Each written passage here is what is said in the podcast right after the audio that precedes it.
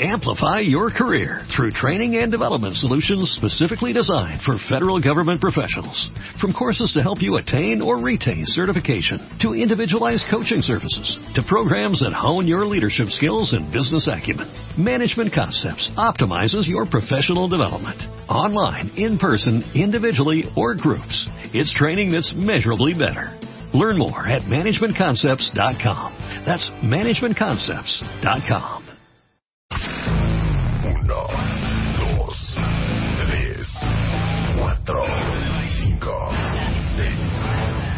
7, 8, 9, 10 años al aire.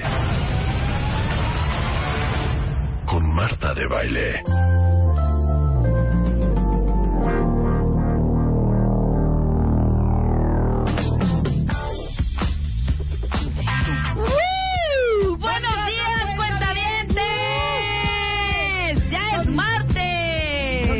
11 de la mañana en W Radio. México, abarrotado más que nunca esta mañana, de martes, el DF, lleno de tráfico.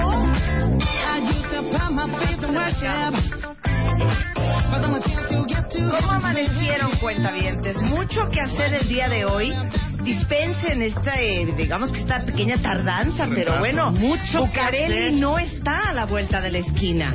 Hoy venimos, literal, recién... Eh, Levantados. recién levantados, ¿no? Nos levantamos hace casi cinco O horas. sea, Marta viene en pijama, cuentavientes, con decirles eso. Es una cosa muy fuerte. Hoy fuimos a Bucareli a celebrar el primer aniversario de MOA.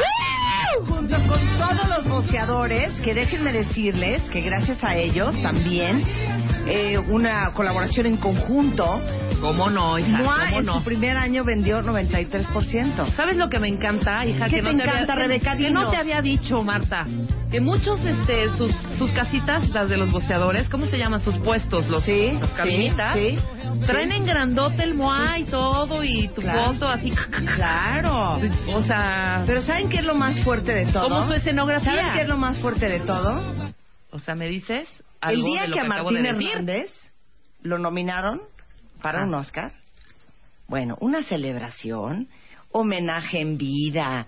Bueno, le hablamos por teléfono, lo invitamos a cabina, Ajá. hicimos una fiesta en mi casa, renté unos Óscares Todo nada grande, todo baratos para que recibieran a Martín ese día dos estatuillas Ajá. de tamaño natural en la entrada de mi casa.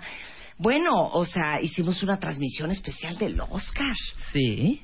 Oye, ¿a ti te ha felicitado por las nominaciones de Moana? Mira, quizá yo pudiera decir, bueno, yo yo puedo, yo no soy No, quítame la música. yo no soy la dueña No manches, no. de esa- de esa alberca, quizá. Lo Claro. puedo decir, no no tenía por qué.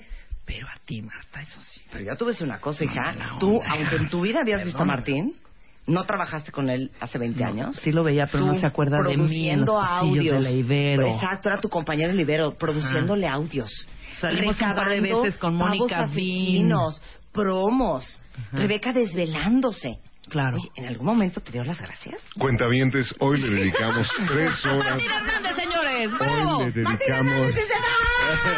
Hoy le dedicamos tres horas de así las cosas onda. a Moa. Qué raro porque no oí primer nada, ¿eh? aniversario. Qué raro porque no oí Ni media nada. cápsula, ni media cápsula que cerrara. O sea, Moa. yo nada más te voy a preguntar, ¿tú me produjiste un promo para Moa?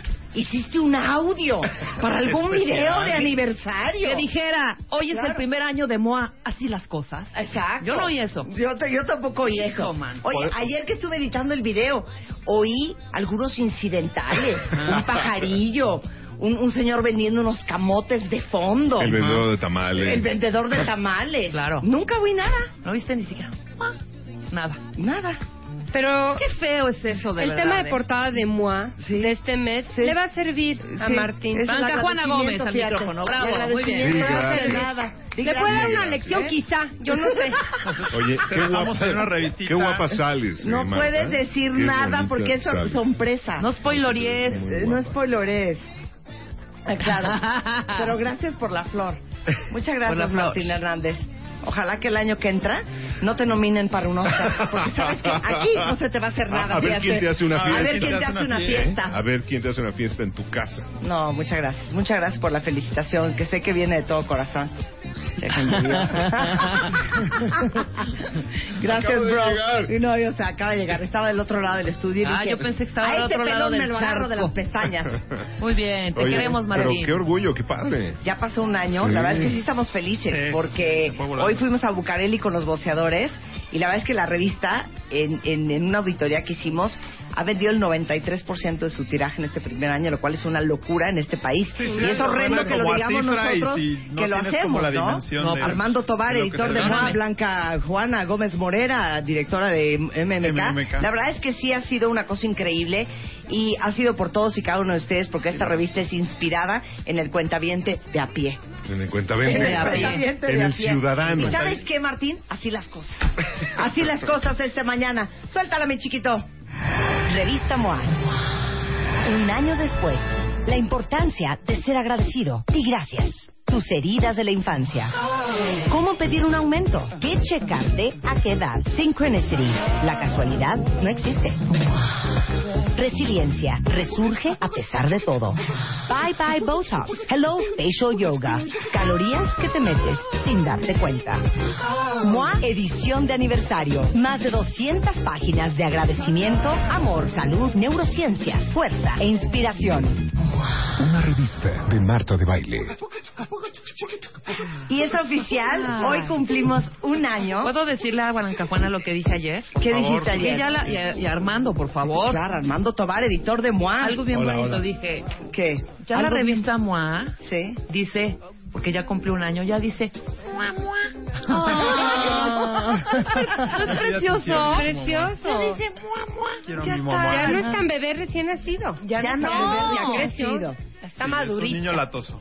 Es un niño latoso, es un niño. Está es un, a punto de ser un niño hecho, problema. Les digo una cosa. Es un bebé verdugo. Es un bebé verdugo. Sí, sí, sí. Total, Es un muy- bebé Es verdugo. muy demandante, Es- tengo más ojeras que antes, ya me Claro. estoy quedando hasta pelón de la barba. Esto está Exacto, muy fuerte. eh, chilla porque no lo pelamos. Ajá. Es una cosa muy fuerte. Claro. Pero bueno, hoy, este, la verdad es que estamos lanzando ya la portada del mes de abril. Que no sé si están listos ustedes para ver la portada. Sé que muchos obedecieron y fueron muy prudentes y evitaron ser un spoiler alert. Y muchos cuentavientes y suscriptores que ya tienen MOA desde ayer Sí, sí. y antier no tuitearon la portada para que fuera sorpresa para todos los Buenísima demás. onda. Algunos otros no pelaron, algunos Sí, otros no ahí van, escucharon ¿no? y ahí van. Ahí van a spoilorear. Estamos diciendo no agarren el agua y ahí van. Ahí van. agarren. Les ganó, No, les ganó no la a emoción. el agua y ahí vas a agarrar el agua. Y entonces, en este momento vamos a mandar por Twitter la portada del mes de aniversario de revista MOA, que fue como parir un hijo también la portada. ¿Sabes qué? Noto tu voz algo cansada. Sí, estoy muy O sea, sé que estás ¿a qué hora te feliz, sé que es el aniversario de MOA, pero, pero ¿qué pasa? ¿Por qué siento cierta energía baja? De tu parte, venimos Blanca. con ganas de vomitar. Yo también, porque bebé. venimos Es que en venimos coche a vomitando. 160 kilómetros Sí, por hora. yo estoy bien Para prendidota. no llegar tarde. Sí, atravesamos la ciudad en 15 minutos. Bueno, Una ridiculez así. Redoble, por favor. En la portada de MOA del mes de abril tenemos a Chapo, Chapo, Chapo, Mira, aguántame el Chapo. corte, dice. Aguántame el corte. Blanca. Doña Marta de baile, señores. Aplausos, que se oiga ese cariño, ese aprecio. Marta de baile en abril otra vez. Solamente una vez al año. Solamente. Oye, ¿cómo no aprovechar este nivel de celebridad de Marta? Ajá. La verdad es que el número uno agotó. Entonces pues, andábamos ahí medio preocupados por las ventas y dijimos, ¿Cómo quién, qué, aprovechen. por qué? El efecto Marta. Oye, No es déjenme decirles que muchos dicen, ay, hay que, deberían de reimprimir el primer número. No, eso ya es de colección. Sí, déjenlo Sí, pasar. la compró, la compró. como oro. Y lo subaste en unos años. Pero la verdad es que les digo algo, fue una portada bien difícil de parir porque era el aniversario y decíamos, ¿qué vamos a hacer? Teníamos claro que teníamos que repetir el Sí, sí. primer número. Sí, teníamos ¿qué vamos claro que eras tú. La verdad, por supuesto que teníamos claro que era Marta. En el ¿Cómo aniversario, no? pero Marta, ¿cómo? Claro, ¿No? ahí venía lo haciendo que ¿no? en negligé como- y todo el mundo que se ponga palazzo, que se quite el saco, que se ponga bermudas. Pues no, no, nadie Sí, no, daba, hubo ¿no? ideas este, el desde proceso pelucas. creativo que ahorita me dice, veníamos en el coche y, y dije, pues sí, hay que decirlo. Es muy chistoso el proceso creativo, porque pasamos, cuéntaselos tú, Armando. Claro, desde pelucas blancas, onda Cruella de Vil, que se iba a hacer con Ah, blanco claro, y negro. yo me quedé o sea, hace seis meses con eso. Y en el lo momento te parece peluca. como una gran idea y a la distancia dices, ¿en qué estábamos pensando, Claro. no? O sea, de- es que decían, es que queremos verte como nunca te hemos visto. Entonces, bueno, a ver, con una peluca blanca, yo ya buscando en sitios, ya sí, sabes. comprando ya la peluca por internet, así. Dragqueenwigs.com. Sí, sí. Una peluca blanca, pésima idea. Tenemos Sí, que sí. verte como nunca te hemos visto. Claro. ¿Alta? No seas Ah. grosera, Rebeca, no seas grosera. Ay, y Blanca luego- buscando unos zancos en Freda. A ver, Y ¿qué te parece luego- unos. Y luego lo que sí, lo que sí pensamos es que de veras estamos profundamente agradecidos con todos y cada uno de ustedes por habernos leído todos los meses, por Sí. habernos comprado y, por estar ser parte de promoviéndonos esto. porque son los que más defienden la claro, revista y van por y se ser la enseñan grandes embajadores gente. sin sueldo. Son los mejores vendedores de la Y entonces dijimos, ¿cómo damos las gracias? Entonces, por eso el artículo central de este mes es la gratitud. Sí, es precisamente la gratitud y todos los beneficios que tiene ser agradecido en la vida, ¿no? Oye, pero como siempre, las, de- hablabas del proceso creativo. Finalmente, las ideas sencillas, yo creo que son las mejores. Ajá. Y bueno, no sé, ¿ya la tuiteaste? ¿Ya la tuiteaste? Ya Luisa? tuiteamos la portada. Ya la Sí, ¿ya tuiteamos. las vieron? Entonces, Pues- ¡ah! Ay, Ah, pues ya es importante. Gusta, no gusta. ¡Bravo! Ay, qué bonitas mañanitas con mi Alejandro Fernández. Ah, no, con los churumbeles de... ¡Qué bonito! ¡Qué bonito! Un aplauso para quienes hacen la, La revista, imagen, qué la imagen. bárbaro, bravo Blanca, bravo, ¡Bravo! Armando, bravo Roberto, bravo Julio Luis, bravo todo el equipo, bravo el gordo, Sí, bravo, ¿cómo Roberto, se llama el otro? Que me bien. Marianita, Pedro, todos. El chino, El Pedro, chino. Brenda, Marisol, Paloma, Yes, Armando, Roberto Yeslia. Morán, Yeslia, Yeslia, Vika, pues, Gaby. Vika. Julio, Gaby. Gaby, hijo, man. o el otro Julio. Que aguante, muchachos. De verdad les voy a poner un altar. Pero entonces te decía que finalmente la idea fue tan sencilla como un pastel de cumpleaños. Es el primer aniversario, qué felicidad. Una fiesta de cumpleaños. Y es Marta celebrando su primer cumpleaños Ajá. y el tema de portada es la gratitud. Bien. Siempre estamos en MOA con tener un personaje, cuando hay personajes famosos, y casarlo con un tema. Y ahora no es nada más gracias y Marta sonriendo ahí, no. No. Es un tema desarrollado de la gratitud increíble que aquí Armando en persona coordinó y armó y elaboró, que tiene alegrías para los suscriptores vienen y muchas para todo el alegrías, mundo. Cuéntanos este, ¿no? del artículo principal de gracias y por qué. Bueno, partió como esa idea de que estamos muy agradecidos con, con- con- por seguir aquí un año después y tener la, la fidelidad de todos nuestros lectores. Y, y parte de retribuirles era decirles sí, gracias, pero también que entendieran la importancia que tiene ser agradecido en la vida. este, de todas esas cosas buenas que están ahí, que normalmente porque las noticias o tienes un día malo y entonces se te pierden en el rollo cotidiano y no ves todo eso bueno que tienes, este, las risas con los colegas de trabajo o que despiertas y bien que mal y ahí tienes a tu pareja a tu lado, igual se agarran del chongo pero están despiertos y están completos y puedes salir un día más a, a estar ahí dando lata y, y elegir lo que quieres hacer. Si estás del lado bueno, si estás del lado malo, seguimos, a- seguimos acá. Y el texto es un texto bastante largo. Sí, está integrado por una entrevista con Ricardo Perret. Hay un texto de entrada que nos explica de, de qué va la cosa. Gaby Pérez Islas también nos hizo este un, un Una texto, colaboración, una un colaboración. Eduardo Calixto hizo una más que nos dice toda esa reacción física y, y todo lo que pasa en tu cerebro al ser agradecido. Ujú. Tiene test, tiene de Y todo. mismo- Y hay una cosa que a mí me fascina, que es una gran alegría que se sugiere para, para hacer, para hacer dinámico este número, que es el diario de la gratitud. Ajá. Como todo en MOA está muy investigado, tiene mucho rigor. Ten- estamos, entre otras fuentes que se citan, es un estudio de la Universidad de California en la que un, un investigador hace un estudio con 300 personas, son, ¿no, Armando? Sí, sí. Y entonces les pone a algunos, hazme una lista de quejas durante varios días. Y a otros, hazme una lista de cosas que agradeces. Y a otros, escribe lo que quieras. Ok. Y resulta a través del tiempo que los que escribieron cosas por las que están agradecidos están mejor, duermen mejor, tienen mejor piel, se ejercitan más. O sea, es físico, es, es real el lo El positivo que te pasa y el beneficio cuando das las gracias. Cuando eres agradecido. Entonces es un texto increíble, de verdad súper inspirador, pero como todo en MOA, muy, muy práctico, muy llevadero hacia tu vida, que estamos seguros que les va a fascinar. Y bueno, y quienes son nuestros queridos suscriptores van a recibir una alegría extra de ¿Qué? gratitud de Ay, nuestra está parte. increíble. ¿Qué es ¿Quieren que les digamos qué alegría hay? Pero después Se del esperan corte. del corte, porque aparte les tengo esa alegría y tenemos dos alegrías Una más. alegría Muy bien. Así es que no se vayan, choncha. estamos celebrando el lanzamiento ¡Woo! del aniversario de MOA. ¡Woo! años! What I want, I've been misunderstood. Yeah. The more I try, I feel dissatisfied. I didn't think that I could. Revista MOA. Un año después, la importancia de ser agradecido y gracias. Tus heridas de la infancia. ¿Cómo pedir un aumento? ¿Qué checarte? ¿A qué edad? Synchronicity. La casualidad no existe. Resiliencia. Resurge a pesar de todo. Bye bye Botox. Hello Facial Yoga. Calorías que te metes sin darte cuenta. MOA edición de aniversario. Más de 200 páginas de agradecimiento, amor, salud, neurociencia, fuerza e inspiración. Una revista de Marta de Baile. Revista MOA. Un año después, la importancia de ser agradecido y gracias. Tus heridas de la infancia. ¿Cómo pedir un aumento? ¿Qué checarte? ¿A qué edad? Synchronicity. La casualidad no existe. Resiliencia. Resurge a pesar de todo. Bye bye Botox. Hello Facial Yoga. Calorías que te metes sin darte cuenta. MOA edición de aniversario. Más de 200 páginas de agradecimiento, amor, salud, neurociencia, fuerza e inspiración. Una revista de Marta de Baile.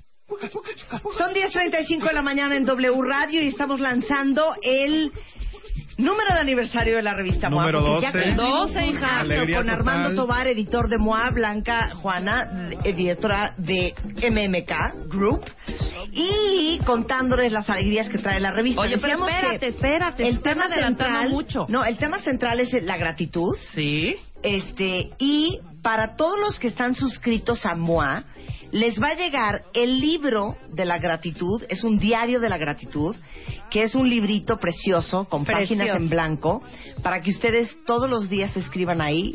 La idea es escribir tres cosas, por lo menos una, pero ideal tres por las que estés agradecido.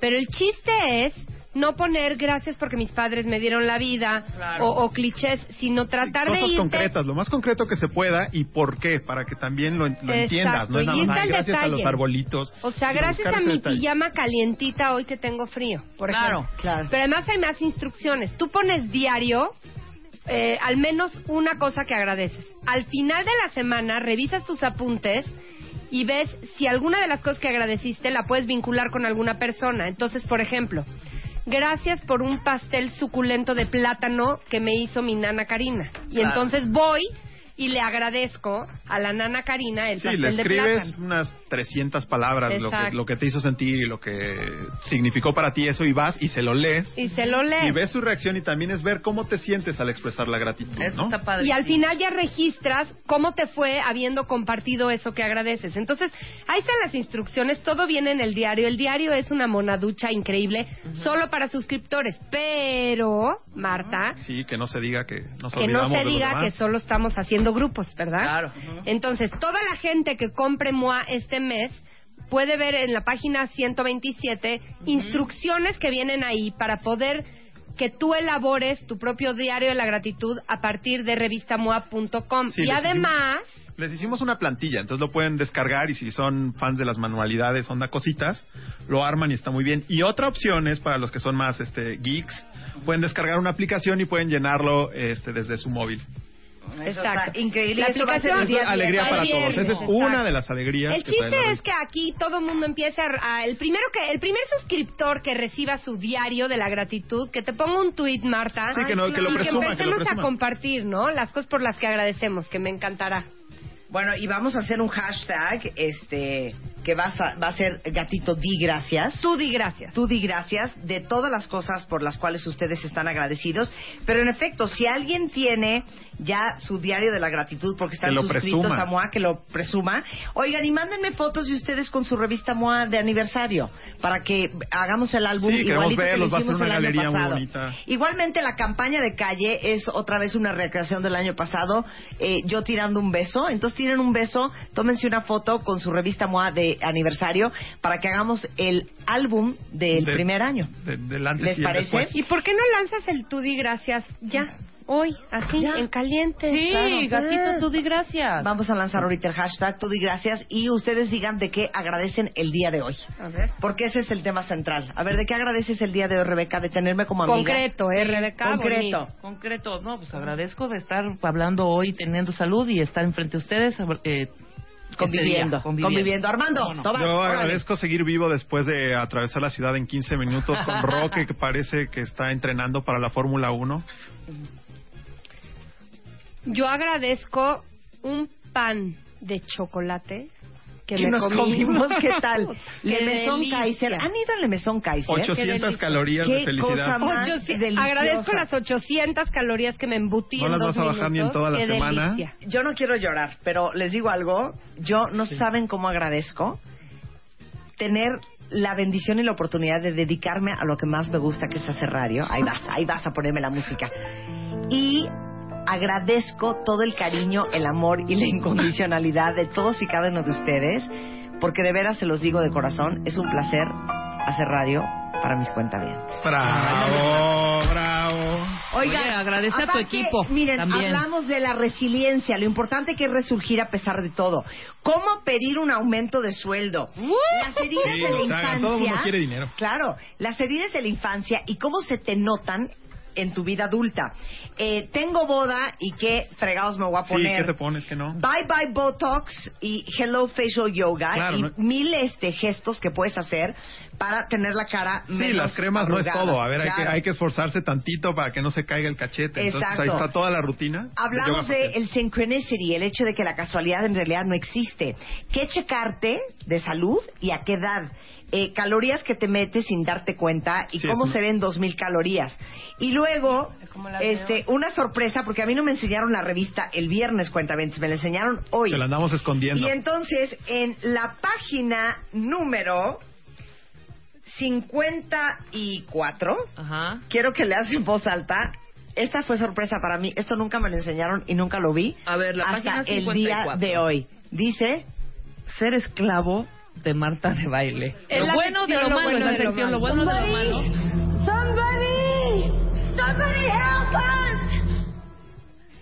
lo bueno de lo malo De ser de ser esclavo, esclavo de que Marta a mis, de baile. A, a mis, a mis espaldas. A Exactamente. sus espaldas. Pues es que ustedes saben, esas secciones, todo tiene un lado, mue- un lado bueno, ¿no?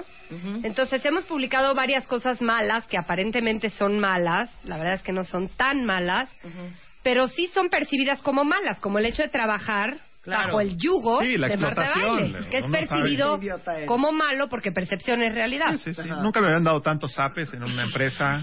Entonces decidimos darle de sorpresa a Marta barba. este tema de qué implica ser su esclavo y qué tiene de bueno si es que tiene algo. Ok. ¿Y quién escribió el texto, Blanca? Lo hicimos ahí en la oficina. Los, Entre todos. Los Moanions. Los, Los mo- Moanions. los Moinions. Los, los Moinions. Eh, eso también viene en la revista. Se van a divertir mucho, van a gozar. En Moa to Go tenemos el aviso formal de disculpa. Ay, me Qué encantó. joya. Que te dice, ¿Qué? Marta se queja de que nadie la pela y nadie la obedece, pero tiene hordas de gente a sus pies por los Moanions. por Qué los bonito. Moanions. Y viene una, una, digamos que un formato de eh, formal de disculpa para todos los que tienen que pedir perdón. Bueno, pues ahí viene el formato de cómo se hace. Y algo de lo más increíble que tiene Increíble. es que hicimos el cover de la cover. Amo el título del cover de la es, cosa. es un remake de todas nuestras portadas. Le encargamos a nuestros artistas favoritos, Las gente que amé, ha ¿eh? colaborado con la revista, que hiciera su reinterpretación de cada una de las portadas que tuvimos durante este primer año de MOA. Entonces ahí pueden ver la portada de Rebeca, la portada de Eugenio, de, Difere- de Luis de- Gerardo. de diferentes pero con- ilustradores con un y diferente artistas. gráficos. diferentes técnicas. Hay una hecha por un grupo de artistas huicholes a base de Shakira que está increíble. Otra bordada que Otra bordada, fascina. otra de stencil, otra hecha De con plastilina. plastilina. Este, no, tienen, tienen que verlo y díganos cuál es su favorita. No, amé todas. Es que no hay una favorita. Todas están increíbles. Oye, viene gordita la revista. Eso es de lo es que más, nos gusta, Esa- ¿no? Más de esa. 200 páginas. La gordura sí, sí Oigan, nos gusta. y les digo una cosa, para todos los que estaban siguiendo la mesa que hice eh, pintada a mano en mi terraza, Sí, sí. Era justamente para la edición de aniversario. En My Favorite Things viene el paso a paso de cómo la hice. Igualmente, a lo largo de los siguientes días vamos a subir el tutorial en revistamoa.com y en martadebaile.com de cómo pueden pintar en su casa. Sí, redecorar me- esa mesa, que tienen ahí arrumbada de años y le dan vida y queda espectacular. Entrevisté a De la Micha. y Me entonces encanta. Ahí viene el Soy como que Está genial. Que opina lo que, digo, me- y nos dice lo que opina de la gente que no se asolea. Sí, nos dice que desconfía de claro, la gente viene que un nos mapa del vino, este... El playlist que nos hizo DJ Raya para festejar, que de hecho lo estuvimos escuchando durante la fiesta, cuando tiramos las fotos de la, de la portada. Es que sí, hay que hablar de la... No hemos hablado nada de Sí, la porque portada. pareciera que nada más es una Nada. sesión de fotos ahí va, con un pastel. cuenten. Ahorita ahí les va el video de cómo aquello hicimos fue una la producción. portada. La de locura. portada que dijimos fue una idea sencilla. Eso es lo que fue decir una fiesta de cumpleaños y punto y una foto con un pastel. Pero ustedes creen que con Marta de baile una foto con un pastel ahí queda? Pues no. No. Pues no. Hay que producir, pero muy cañón. Entonces tuvimos que hacer una fiesta de cumpleaños que parte era la exigencia mínima que se nos exige, valga la redundancia, en Sí, esta sí, empresa. el- el mínimo necesario. Y otro un par de sorpresas. Entonces vino Gastón, que Ryu, que a usted, ustedes conocen muy bien, a producir esta fiesta de cumpleaños de Moa. Y el, el shooting de fotos fue una locura, porque era un mundanal, una cantidad de gente, Sí, todo, el, todo el equipo de Moa, la revista. incluso la, la niña recién nacida de una de nuestras Sí. colaboradoras, estuvo divertidísimo. Se la quería llevar el Hicimos toda una niña. fiesta con todo lo que incluye una fiesta, incluidas las sorpresas. Cuéntales de la sorpresa, Marta, por favor. No, es que tengo que contarles esto porque es un poco cardíaco. Tuvimos muchas juntas para definir la portada, cuentavientes. Primero era la peluca blanca, luego decían, no, está padre que tú salas con un sombrero de copa, dando como las gracias. Bueno, unas cursilerías horrendas. si reverencia Zen, hubo de Hasta todo. que creo que fue Eugenia que dijo, ¿y un pastel de cumpleaños? Y entonces en ese momento nos hizo clic y teníamos una semana y media para producir.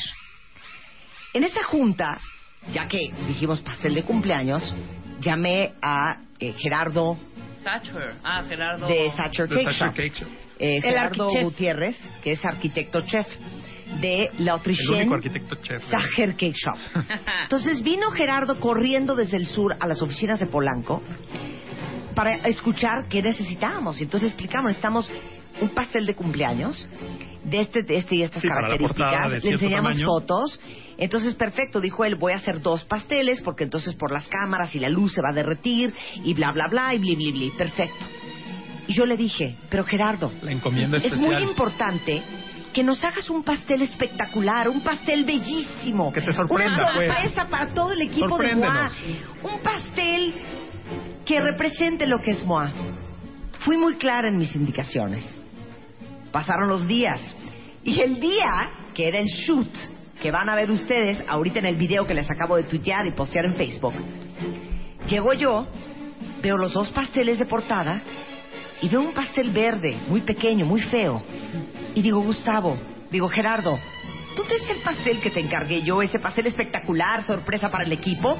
Me dice Marta, ese es el pastel. Y me señala un pastel verde, muy feo, que no tenía nada que Sí, ver parecía con más caja de zapatos que, que Volteo a ver a. Armando y le digo, Armando, pero fui muy clara en la junta. Te dije, les dije a todos, había 10 personas en esa junta que querían un pastel espectacular sorpresa. Y Armando me vio con cara de, Marta, Es ese, y está, es ese es ese pastel y está verde. bonito.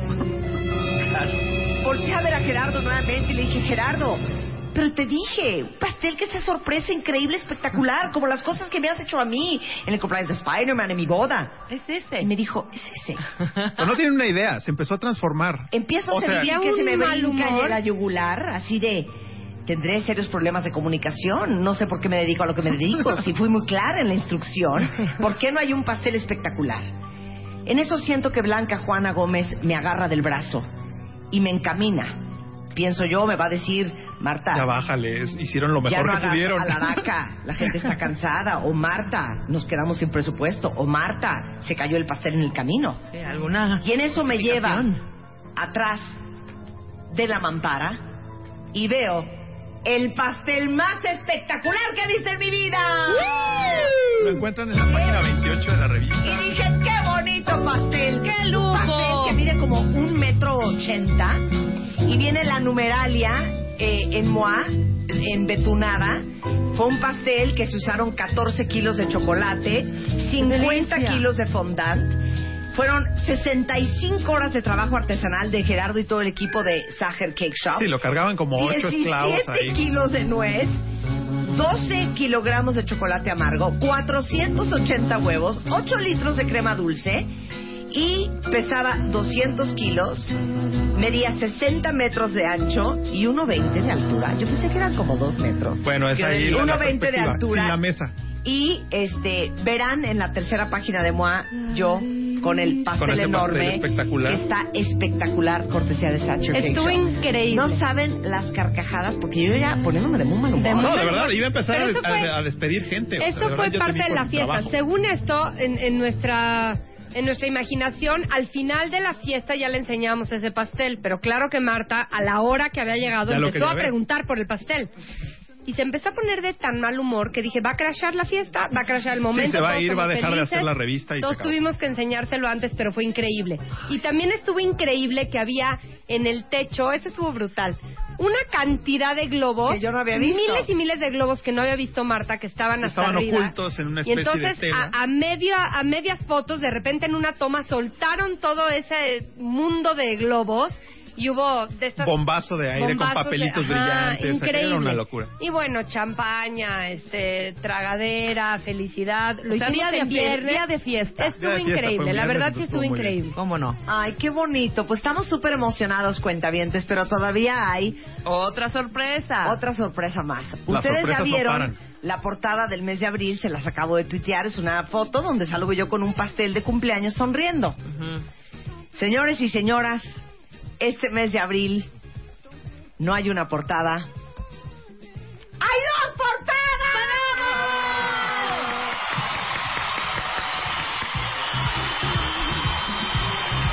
Son dos portadas que una de esas cosas no es como la otra. Claro. Parece que son igualitas, pero son diferentes. Son casi iguales, el color es igual, la toma es igual, pero la cara de Marta es distinta. Es, es imperceptible si lo ves de lejos, por supuesto que son diferentes para fans que van a tener las dos. Es el mismito contenido, simplemente es un gustito que quisimos darnos, poner a Marta en dos poses distintas. Y además aquí hay algo muy importante, Marta, que hemos dicho en otros foros, no sé qué tanto lo hemos dicho acá.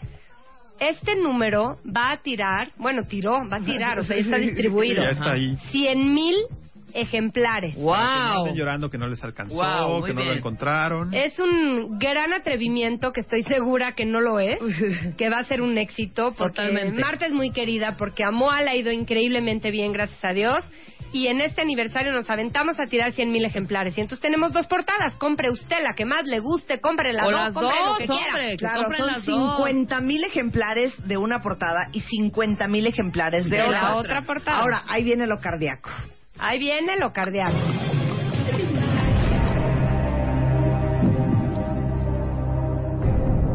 Ya saben cómo nos gusta celebrar a nosotros. Y dijimos, ¿cómo celebramos a los cuentavientes y a los suscriptores de MOA? Y a los lectores en general. Y a los lectores en general, claro. Luego entonces, hay 100 mil MOAs en la calle. 50 mil de una portada, 50 mil de otra. Pero de esas 100 mil revistas, cuentavientes, pongan mucha atención. Hay mil, solamente mil, que tienen algo especial. Un secreto. Es un secreto, que viene impreso, que va a ser imperceptible para casi todos ustedes. El día 22 de abril, yo les voy a decir cuál es ese secreto. Y en ese momento Corran van a a- tener que correr por su MOA Y buscar. y buscarlo. Si tienen el secreto. Les sugiero que no regalen su MOA, que no, no, se la la presten, a su comadre. Que... que no la pierdan, porque es posible que en esa MOA esté el regalo. Y ese regalo, ¿quieren que les diga qué es? Sí, pues sí, ¿cómo no? Ahorita entren a Twitter y les voy a mandar un tweet en donde les voy a enseñar entre esos mil que tengan esa revista con ese distintivo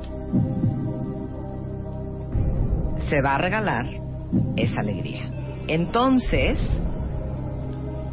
entren a Twitter o a Facebook. En este momento estoy posteando. ¿Qué le voy a regalar a los lectores de MOA?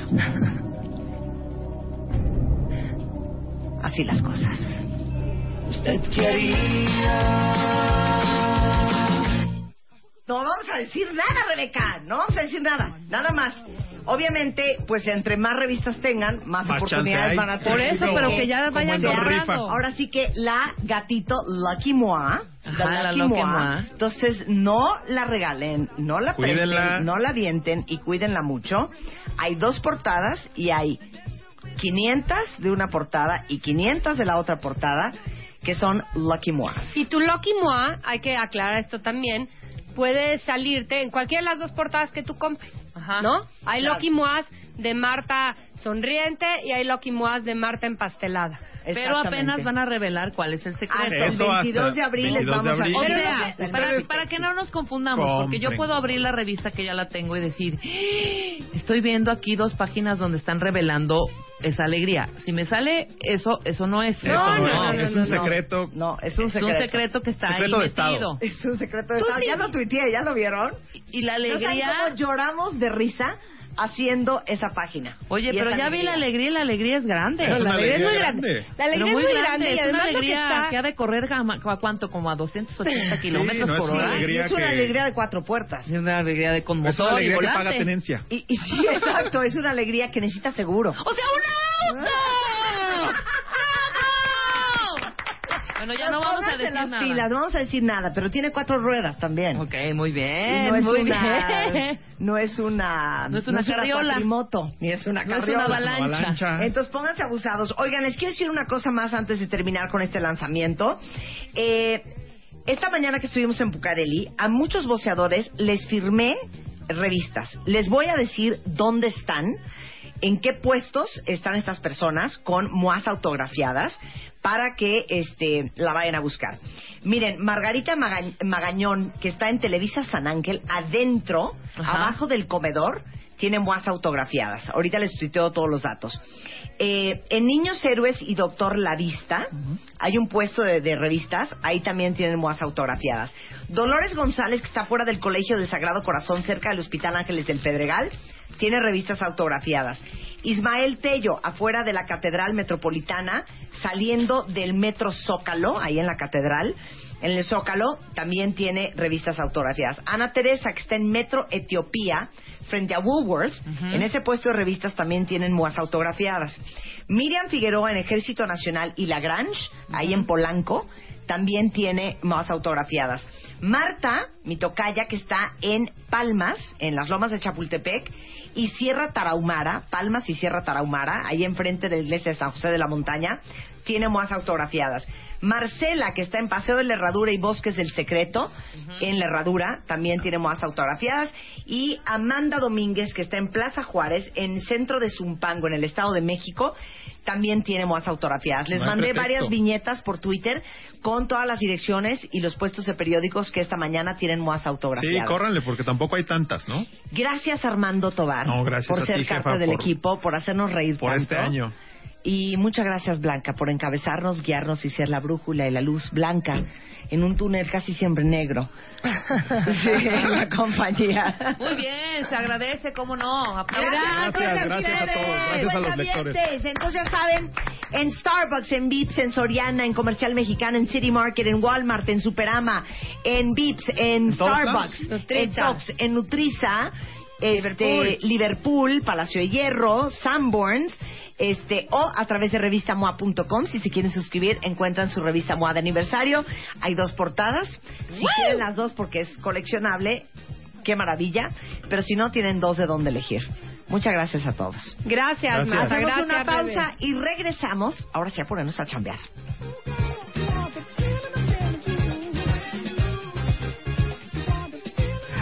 Revista MOA. Un año después, la importancia de ser agradecido y gracias. Tus heridas de la infancia. ¿Cómo pedir un aumento? ¿Qué checarte? ¿A qué edad? Synchronicity. La casualidad no existe. Resiliencia. Resurge a pesar de todo. Bye bye Botox. Hello Facial Yoga. Calorías que te metes sin darte cuenta. MOA edición de aniversario. Más de 200 páginas de agradecimiento, amor, salud, neurociencias, fuerza e inspiración. Una revista de Marta de Baile. Revista MOA. Un año después, la importancia de ser agradecido y gracias. Tus heridas de la infancia. ¿Cómo pedir un aumento? ¿Qué checarte? ¿A qué edad? Synchronicity. La casualidad no existe. Resiliencia. Resurge a pesar de todo. Bye bye Botox. Hello Facial Yoga. Calorías que te metes sin darte cuenta. MOA edición de aniversario. Más de 200 páginas de agradecimiento, amor, salud, neurociencias, fuerza e inspiración. Una revista de Marta de Baile. Son las 11.04 de la mañana. Ya, vamos a cambiar de tema. Un segundo. Ya luego seguimos hablando de MOA en días subsecuentes. Ya, ya no vamos a gritar. Pero, saben que somos ultra mega fans del agua de coco. Mm. Y está con nosotros, nada más y nada menos que Antonio de la Borbolla, director comercial de Nosococo Internacional.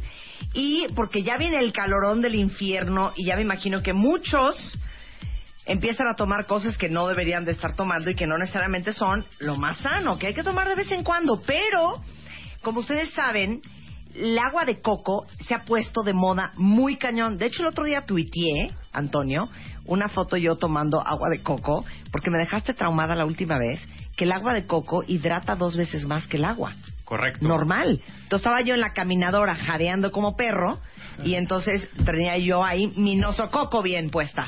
Muy bien, Marta. Este, pues, gracias por la invitación nuevamente. Desde que estuvimos la vez pasada y lo comentábamos, pues, mucha gente nos ha escrito, nos ha buscado todo en relación al agua de coco, ¿no? Y tú que eres fan ya de la categoría y este, ahora que, que nos vuelven a invitar, pues muy contento de estar aquí con Oye, ustedes. entonces sí es más, eh, hidrata más que el agua.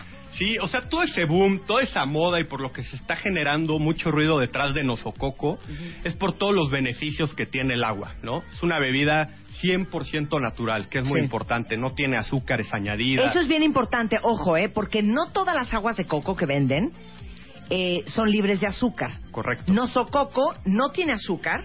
No tiene conservadores, no tiene colorantes, es libre de gluten, es un producto realmente 100% natural y tiene muchísima funcionalidad. La gente hoy nos dice, oye, quiero seguir teniendo beneficios, funcionalidad en la bebida, pero sin agregarle toda la bola de colorantes, químicos, etcétera. El agua de coco te hidrata más rápido que el agua, tiene más electrolitos que una bebida deportiva, ¿no? Para la gente que hace deporte, cuando termina de, de- de hacer deporte, tú lo viviste, Marta, pues Claro. necesitas No, te voy a rehidratarse. decir una cosa. Ahorita nos levantamos todos a las cuatro y media de la mañana, cinco. Y entonces cuando uno se desvela y se levanta temprano, estás como deshidratado y mal. Totalmente. Ahorita me estoy es empinando el agua agua. de, caco- de Sí. coco. Nuestra, nuestro cuerpo es pura agua y lo necesitamos rehidratar. Entonces, con el agua de coco, con osococo, que es natural, que es funcional y que es para todos, hombres, Claro. mujeres, niños, de todas las edades, te puedes hidratar. Ahora, los he visto en todos lados, ¿eh? Estamos los en he todos visto lados. en restaurantes, los he visto en tiendas, los he visto en camiones, este, están con nosotros. Les ha ido muy bien. Estamos trabajando para ofrecer a los mexicanos una bebida saludable. Somos el país número uno en temas de obesidad y sobrepeso. Entonces necesitamos comunicar a la población que existe nosococo, que existe una alternativa saludable para ayudarlos en su vida diaria. Ahora, quiero que explique Antonio una cosa bien interesante, cuentavientes. No todos los cocos son iguales. Así es, Marta. O sea, no es lo mismo el coco de Acapulco que el coco de, de Río de Janeiro. Totalmente. Mira, hay un, hay un punto muy importante que, que- que quiero aclararle a todo tu auditorio. ¿Por qué elegir Nosococo y las otras marcas? De algo preguntabas. Y hay cuatro razones de peso muy contundentes que no podemos dejar de lado. Uno, somos la marca, la única marca de agua de coco en México que es 100% natural. La ley luego es permisiva de decir, oye, yo soy 100% natural, pero no es cierto y eso lo Claro. demostramos con las calorías que tenemos en nuestra presentación. Tenemos 30% menos calorías que las otras marcas de agua de coco. ¿Qué hacen ellos? Pues agregan crema de coco, diluyen en agua, agregan Azúcar, aromas, claro. azúcares, etcétera. Nosotros, un compromiso muy importante con el consumidor es que realmente somos 100% naturales y tenemos 30% menos calorías. Ok, ¿y de dónde viene este coco? Este coco es, viene de Brasil, somos, Ok. somos de Brasil. Otra cosa que nos O sea, hace... no es el coco del camellón de Palmas. Es correcto, venimos de Brasil. ¿Qué hacemos con Nosococo? Usamos únicamente cocos verdes de Brasil. ¿Y cómo se llama ese coco? ¿Así coco verde? Es un coco nada más, es un Pero coco no es joven. el coco verde de, de Guerrero. No, lo que hacemos es, esta palma que nos da ese coco verde es el que estamos utilizando. El coco verde es el que tiene toda la funcionalidad. Cuando el coco va madurando y se va haciendo café, el coco va generando esa carnita que va arrojando un poquito de grasas, de Claro. Pero el coco verde es pura agua y esta agua tiene los electrolitos en su máxima expresión. En México se utiliza ya el coco café, el coco ya maduro, Claro. que ya no tiene los electrolitos en su máxima expresión. Nosotros usamos únicamente cocos verdes. Y un tema muy importante también con las otras marcas, hemos hecho N mil estudios, focus groups, taste panels, pruebas de sabor, y Nosococo es elegido en cercano, un, poquito arriba del 80% como la marca que tiene el mejor sabor. Entonces, Claro. no solo somos la más natural, no solo somos sabe. la más funcional, sino la que la gente más le gusta, la que sabe mucho más rica que las otras. Ahora, déjenme decirles una cosa. Ustedes pueden volverse también distribuidores de Nosococo, ¿no? Así es, Marta. Mucha gente nos ha escrito y este, nosotros queremos estar en todos lados, como bien decías. Y es una muy buena oportunidad de negocio para personas particulares que en sus ciudades tienen forma de vender en gimnasios, yogas, centros de meditación, escuelas particulares. Ahí hay una muy buena O oportunidad en de tu negocio. colonia, Antonio. Tu colonia. Sí. Y es un muy buen negocio para estas personas. Entonces, es una manera en que ellos pueden arrancar un negocio propio y poder distribuir un producto que le hace bien a la población, que tiene Claro. muchas ventajas en sus diferentes este, puntos de contacto. Ahora, ¿cómo te haces distribuidor de Nosococo? Nos o sea, tienen ¿dónde que hablamos o qué? Es, es muy sencillo. Nos pueden hablar al 01800 14 Playa o nos pueden mandar un, con- un correo electrónico en contacto arroba nosococo.com o nos pueden seguir con nuestras redes sociales, ya sea en Facebook, Instagram, Twitter, en arroba nosococo. Pero por esos medios les podemos dar más información. Los invitamos realmente a que nos busquen y exploren esta oportunidad de negocio de promover una marca saludable como lo es Nosococo en sus comunidades. Muy bien, entonces, nuevamente es nosococo.com. En Facebook es noso-mediococo, Twitter nosococo. Y es, es 01814 Playa. Me fascina. Así Me fascina tu teléfono. 01814 Playa. Es precioso. Es que pues, Nosococo te lleva a la playa, ¿no? Es como estar en la playa en cualquier momento. Claro. Y algo importante, Marta, es la gente que empieza a entrar a la categoría, gente que entra a Nosococo, se vuelve como tú, realmente fan de la marca y quieren consumir todo Soy el agua de coco. Soy súper fan. Todavía Entonces- tengo muchas cajas en mi casa. Perfecto. Ya estamos igual en Costco, que es una cadena que nos ha pedido muchísimo el consumidor, con una presentación de litro, un six-pack de litro. Para esa gente que ya se volvió adicta a la marca, que le encanta la categoría y que quiere sentir los beneficios. En Costco todo van a encontrar de a litro. Oigan, y déjenme decirles una cosa. Antonio no viene con las manos vacías. ¡Claro que no, señores! ¡Alegrías para el cuentaviente que ama el coco! Querido Antonio, ¿qué traes para el cuentaviente consentido? Traemos nada, qué mejor que, que nosococos a, a- a la gente y traemos un buen número de cajas. A ¿no? ver, ¿cuántas cajas Traemos hay? 120 cajas.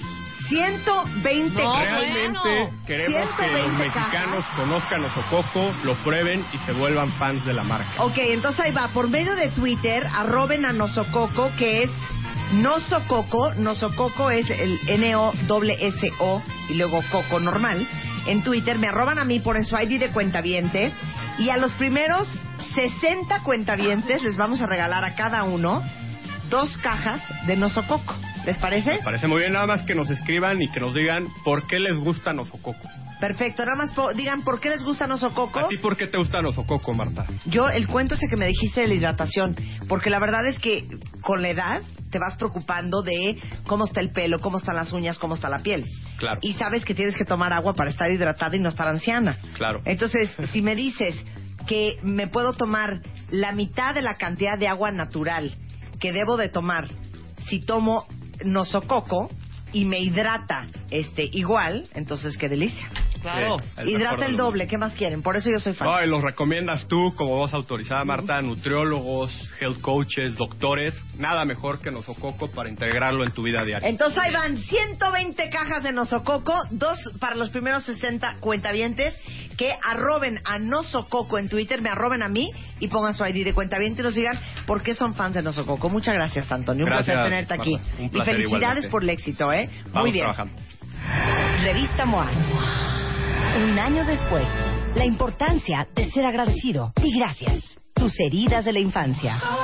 ¿Cómo pedir un aumento? ¿Qué checarte? ¿A qué edad? Synchronicity. La casualidad no existe. Resiliencia. Resurge a pesar de todo. Bye bye Botox. Hello Facial Yoga. Calorías que te metes sin darte cuenta. MOA edición de aniversario. Más de 200 páginas de agradecimiento, amor, salud, neurociencia, fuerza e inspiración. Una revista de Marta de Baile. Revista MOA. Un año después, la importancia de ser agradecido y gracias. Tus heridas de la infancia. ¿Cómo pedir un aumento? ¿Qué checarte? ¿A qué edad? Synchronicity. La casualidad no existe. Resiliencia. Resurge a pesar de todo. Bye bye Botox. Hello Facial Yoga. Calorías que te metes sin darte cuenta. MOA edición de aniversario. Más de 200 páginas de agradecimiento, amor, salud, neurociencia, fuerza e inspiración. Una revista de Marta de Baile. Oigan, ¿han oído, ¿han oído de fibromialgia? Sí. Eh, el doctor Edilberto Peña es neuropsiquiatra, maestro en ciencias médicas, director de investigación del INCIRE y trajo a Violeta García, que es paciente tuya. No, perdón. ¿a No, quién? Fernanda. Ah, perdón, Fernanda. Fernanda, A- A- Areola, Arreola, Areola, ¿eh? Aureola, También. Areola, También, también. Sí, Podemos Fernanda Arreola, este, que le diagnosticaron fibromialgia hace un año apenas. Hace un año apenas. Qué sí. fuerte, Fer. Sí, porque además la tengo hace mucho más. Y nadie te había, nadie, Y le nadie me había dicho, clavo. "Tienes fibromialgia". ¿Habían oído ustedes de fibromialgia, cuentavientes? Lo que pasa es que mi mamá tiene fibromialgia, Fer. Bueno, tú, Sí, sabes, yo- yo sé algo de Tú- eso. Tú, tú sabes algo de eso. sé de eso. Pero a ver, explícale a todos antes de empezar. Tú no hables nada, Edilberto. yo calladito. Ok, Fernanda. Dame los síntomas y desde hace cuánto los sentías. Mira, lo siento hace como 6, 7 años. Hija, un chorro. Un chorro. A sí, ver. un chorro. Dame la lista. Antes de, antes de que supiera yo... Que esto este, tenía un nombre. Que esto Ajá. tenía un nombre y cuáles son los síntomas que ya los lees y dices, ah, claro, esto tengo y esto tengo. Sí. Pues como que estaba medio loca. ¿Sabes? O sea, como que todo el mundo me decía que, no, mis hijos era así como de, ¿Pero mi qué? mamá se está volviendo loca. ¿Pero qué? Me volví este fotosensible. Entonces, por ejemplo, la luz de los coches, Sí. o sea, mis hijos hacían triatlón, entonces yo los llevaba al entrenamiento en la mañana. Este, y las luces de los coches, ya sabes, 5 de la mañana, yo tenía que cerrar los ojos porque no aguantaba la luz del coche, Ok. ¿no? Fotosensible. Entonces, bueno, uno fotosensible, otro este, empecé a tener como pensamiento de hombre, ¿sabes? Solo podía hacer una cosa a la vez, con Sí. todo respeto. Ya o sea, me no te podías ofendido. enfocar. O sea, cero no podías multitask. multitaskear. Cero multitask, Sí. O hablabas Sí. por teléfono o O hacías el hablaba arroz. por teléfono o hacía el arroz. Perdón. Qué Una de dos. eres. Sí, pero así, literal. O sea, como que no podía pensar más que en una sola cosa, ¿no? Que eso fue un- una cosa drastiquísima. Sí. Este, el tema emocional, me costaba mucho trabajo salirme del tema en el que estaba, ¿no? O sea, sí, O sea, como obsesivita. como obsesiva. Este, Cualquier tema. No, alguno, que me creara, que te creara conflicto En el momento en, en el que, ajá, en el momento en el que entraba yo en angustia, entonces Mis hijos. Taca, taca, taca, ¿No? taca, Oh, oficial, tengo fibromialgia. ok, ¿qué más? ¿Qué más?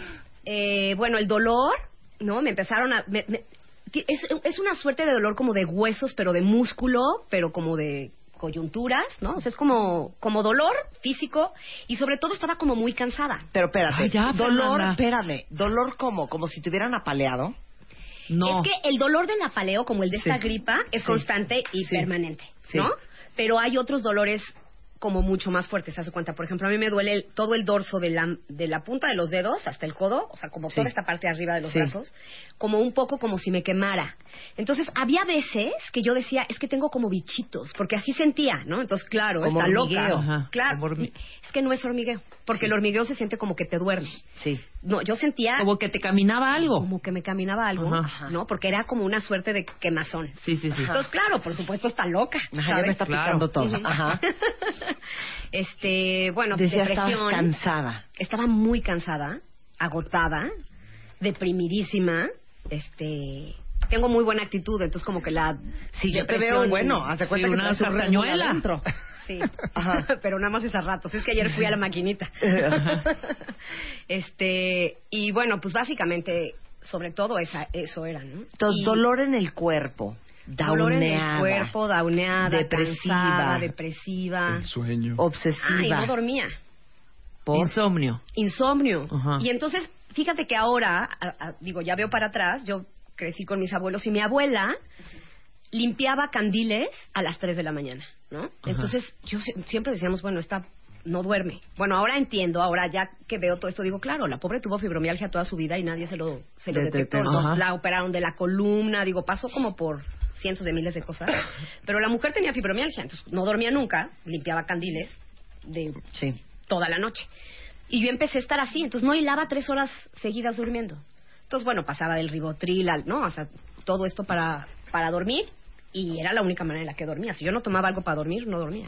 Pero fíjense qué interesante, porque entonces si sientes todo lo que acaba de escribir Fer, no sabes ir al ortopedista, al especialista en el sistema central, en nervioso central, Nervioso central. si ir al psiquiatra, si ir a terapia, No, o hablarle si a tu médico interno para que te dé algo al para la gripa. si ir al quiropráctico, Al acupunturista. ¿no? Si ir al acupunturista, o sea, no sabes de cuál parte del cuerpo o ir al, al especialista en trastornos de sueño. Exacto. No sabes a qué especialidad dirigirte. Es que uno de los problemas en fibromialgia es el tiempo que tardas para hacer el diagnóstico. El problema es que incluso muchos médicos consideran que no existe la enfermedad. Ajá. Si hacemos una encuestita en varias especialidades, varios van a decir que la fibromialgia no existe. Y el tema es que empiezan un peregrinar horrible por un chorro de doctores que les hacen exámenes y les maltratan porque les dicen no tienes nada. Sí, peor. O sea, está- Porque sí, tengo, eso es les más sacan angustiante. sangre, les Exacto. hacen estudios de, de imagen, del cerebro, del cuerpo, y todo sale normal. Entonces el doctor, en lugar de avalar que se sienten mal y no saber qué tiene, les dice, no tienes nada. Entonces los pacientes se sienten peor porque sienten que fingen, no pueden hacer sus actividades habituales. Su familia dice, bueno, ¿qué le pasa a mi mamá? ¿Qué le pasa a mi abuelita? ¿Qué le Sí, pasa a mi papá? Sí, se está Ajá. haciendo la loca. Sí. Y entonces, pues ante la negación de la enfermedad, los pacientes sufren todavía el doble, porque es la culpa. Qué frustración de que nadie te pele y neta si te sientes mal. Sí. Sí, de hecho, la fibromialgia le pasa al 4% de la población mundial. Y es más de mujeres que de hombres, ¿verdad? Y es cuatro veces ¿Por más. qué? O sea, es ocho mujeres por cada hombre. No, sí es alto, Es pero no más, entiendo es por Es qué. muy alto. Tiene alguna relación con el tema hormonal. Ok. Ahorita les voy a explicar un poquito de cómo se desarrolla la enfermedad, pero, Pero no es inmunológica. no. Ok. Justo hay que diferenciarla de eso. Si ustedes conocen diabéticos, el 8% de la población mundial tiene diabetes. Eso quiere decir que la mitad de los diabéticos que ustedes conocen, en esa misma proporción, tendrían fibromialgia. fibromialgia. O sea, es una cantidad brutal de pacientes. El tema de cómo se desarrolla la fibromialgia es muy interesante porque Ajá. ha pasado por teorías inmunológicas, por teorías del sueño, por teorías de los ortopedistas. Actualmente ya se sabe que tenemos un centro regulador en el cerebro que se encarga de distribuir y de discriminar las señales dolorosas. Si ese centro se vuelve loco, que se llama tálamo, entonces empieza a repartir dolor generalizado hacia todos lados. Y de regreso mi cerebro manda las señales a los músculos de que adquieran esta posición que tomamos cuando hacemos mucho ejercicio o cuando nos apalean o cuando nos sentimos mal, que es se llama antiálgica, que es como de tomarnos los musculitos, hacernos bolita y eso termina tensando los tendones de los músculos. Por eso las pacientes sienten que les duelen las articulaciones, pero no son las articulaciones, son los músculos que están tensos. Entonces duele, estoy así todo el tiempo en tensión y me canso y no puedo dormir porque cada dos o tres horas de la posición en la que me quedo dormido el dolor es tal que mi cuerpo me despierta. Claro. Entonces me tengo que despertar. Y además, junto con este centro regulador del tálamo, en esa misma zona se regulan muchas otras funciones de el sistema nervioso autónomo. Para ahí, Ey. para ahí. Entonces, a ver si entendimos. Yes. La fibromialgia, dos puntos. Dos puntos. El sistema regulador del tálamo se te descompone. Y Entonces, el, cerebro manda el mensaje de que te duele. Entonces, Por te duele. lados. Entonces, te duele el codo, te duele el brazo, te duele la espalda, te duele la pierna, te duele todo. Y no finges. Y de regreso va otro mensaje que dice, estamos en dolor. Entonces, así como cuando te bajas de, de la caminadora o de hacer pesas, que sientes así el ácido láctico en el músculo, el músculo se aprieta, se contrae, se tensa, Yes. entonces el cuerpo dice, ah, tenemos dolor, vamos a tensarnos. Y el músculo está tan tenso durante tanto tiempo que entonces te sientes peor, estás agotado, el cuerpo está desgastado, no puedes dormir. ¿Lo resumí bien? Eres, un- eres una cosa bárbara. Ok, muy bien, ya entendimos. Ahora vamos al sistema nervioso, Nervioso autónomo. autónomo. De eso vamos a hablar regresando del corte, no se vaya. Ok. Abre Twitter. Arroba Marta de Baile. Y Facebook. De Baile. Oficial. Opina. A las 10 de la mañana. Marta de Baile. En W. Abre las redes. Non-stop. Escribe. ¿Quieres hablar? 5166 8900 01800 718 1414 A las 10 de la mañana, Marta de Baile en W. Abre las líneas. Llama 11.29 de la mañana en W Radio y estamos hablando con el doctor Edilberto Peña, que es neuropsiquiatra, y eh, la valiente Fernanda Reola, de 44 años, Yes, que viene yes. a compartir su testimonio con ustedes. Porque no sé si lo han oído, pero hay un padecimiento que se llama fibromialgia, que es un infierno. Porque como no te va a salir nada, ni en una tomografía, ni en un PET, ni en un Laboratorios de CAT sangre. scan, ni en una biometría hemática, Nada. entonces casi todo el mundo te va a decir que no tienes nada, pero a ti te duele el cuerpo, no duermes, estás deprimido, estás agotado, estás ansioso, tienes insomnio, eres fotosensible.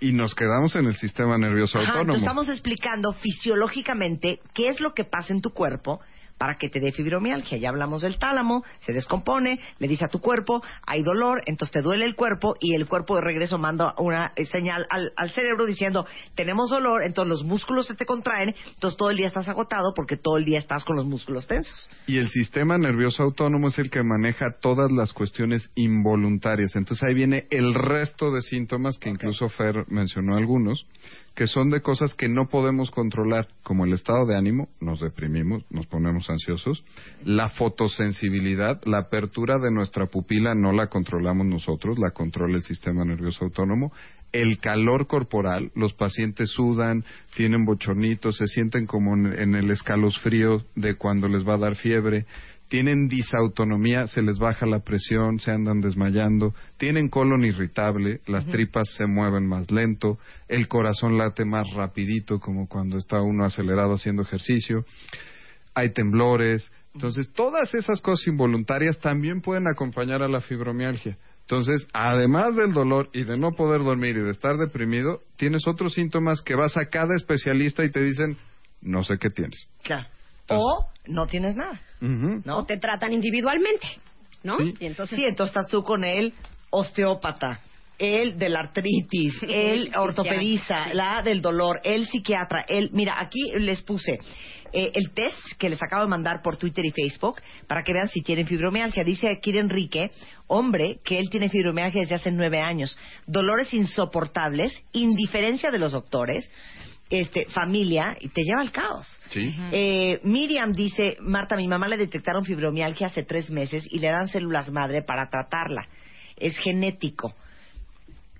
Hay una base de predisposición genética. Ya Fer nos platicaba que retrospectivamente, pues vemos que hay familiares que los tienen. Si yo tengo familiares en primer grado que O sea, mi tuvieron mamá tiene fibromialgia. tú tienes más chance de tener fibromialgia que alguien más. No es genético de que mis genes estén descompuestos y entonces 100% de posibilidad de que me pase, no. Tienes la susceptibilidad de tenerlo. El tema bien interesante es el diagnóstico, porque si lo pueden ver, ahí creo que los cuentavientes le pueden echar un ojito a la página. Incide abre una división específica en fibromialgia, que se llama Investigación y Tratamiento en Fibromialgia. Y la página web es it, www.it de Tito, fibromialgia.com. Y hay una pestañita en diagnóstico. La primera parte es una figura humana que tiene unos puntitos de dolor. Sí. El diagnóstico de fibromialgia se hace descartando otras enfermedades dolorosas, por eso hay que sacar sangre y hacer estudios, artritis reumatoide, lupus, estas cosas reumatológicas que platicaba Rebe. Ajá. Y si no tienes eso, te revisamos. No te pueden diagnosticar fibromialgia si no te toca el doctor. El doctor te tiene que tocar. Y estos puntitos que ven, los verdecitos son por Que enfrente. ya los tuiteamos, ¿no? Los rojitos son por atrás, se los puedo platicar. Son puras zonas de inserción de tendones en mis huesos. Entonces, atrás de la nuca, en el cuello, los trapecios que luego están duros, tiesos, eh, la mitad de la espalda, arriba del pecho, a la mitad de los codos, justo en la cadera, un poquito más abajo en las piernas y en las rodillas son 18 puntos. Si tienes 10 de esos 18 puntos dolorosos, la sospecha de fibromialgia es ya Arrasadora. arrasadora. Y luego, aquí mismo, y aquí viene la bonita sección de los test, Ajá. que, que luego hacemos, que Sí. algunas veces sales positiva y otras no. Ajá. Entonces, aquí podemos hacer el test con los cuentavientes. Si se van a la pestaña, abajito de los puntitos, se van a la pestaña de hacer el test, es un test a nivel mundial validado para todavía ahondar en la sospecha de fibromialgia. Entonces, si ya están ahí, si no, de todas maneras lo vamos a tuitear. Podemos empezar con el test. ¿Cómo ves, Marta? ¿Estás, Venga. ¿estás lista? Estamos listas para empezar aquí- con el examen. ¿Quieren saber si tienen fibromialgia?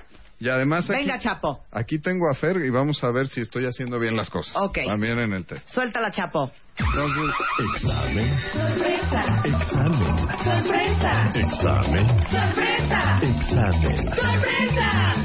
Examen sorpresa con Marta de Baile. ok, entonces, si ya estamos ahí, pregunta número uno, y vamos a poner ejemplos de actividades cotidianas. Se califican siempre, casi siempre, a veces o nunca. Ok. Usted pudo, y aquí imagínense las dos últimas semanas, usted pudo en las dos últimas semanas, uno, ir de compras, No, pues es que eso siempre, hijo.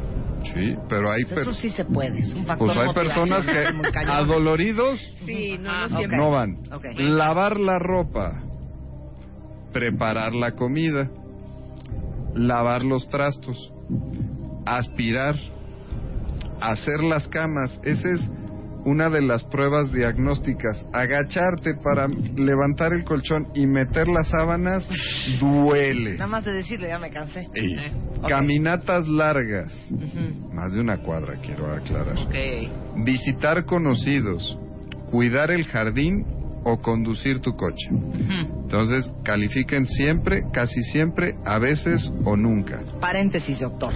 Sí, dígame. A todo lo que acabas de preguntar, yo puse siempre. Siempre lo hacen. Más sin embargo, A ver, ¿estás cansada? estoy cansada. Es que uno de los temas es que la gente, y aquí Fer nos lo podrá decir, la gente se acostumbra a hacer las cosas con dolor. Sí, te acostumbras a hacer las cosas con dolor, pero no, no también hay veces dolor. que no puedes hacerlo. Sí, ok, no, no siento dolor. Sí. Ok. Continuamos. Luego vamos con la frecuencia. Punto dos. De los siete días de la semana pasada, ¿cuánto se sintió bien? Y se califica de cero a calificación de siete, son los días de la semana. O sea, de 0 a 7. 5. Tres. yo, yo iba a decir 4. Tres. ¿Cuántos días de trabajo perdió la semana pasada por, la, por los dolores, por la fibromialgia? Cero. De 0 a 5. ¿Cuánto trabajó, cuánto afectó el dolor u otros síntomas de la fibromialgia su capacidad para trabajar? De 0 a 10. Cero. Una escala análoga de dolor. ¿Hasta qué punto ha sentido dolor? El dolor es una característica subjetiva. La define el paciente, no la definimos los doctores. Eso O hay sea, que del 1 dejarlo al 10, claro. ¿qué tanto dolor has sentido? ¿Hasta qué punto un se ha sentido cansado? De 0 Ponle a un 10. 9. ¿Cómo se ha sentido al levantarse por la mañana? El- un 9. característicamente, la levantada es el peor momento del paciente. Yo estoy como si trajera mercurio en el cuerpo. ¿Qué? Tú- yo también creo. A la hora que te todos tenemos fibromialgia. A la hora que te levantas, los tendones están tan duros que siempre el característico es cómo te va caminando de la cama al baño cuando te levantas.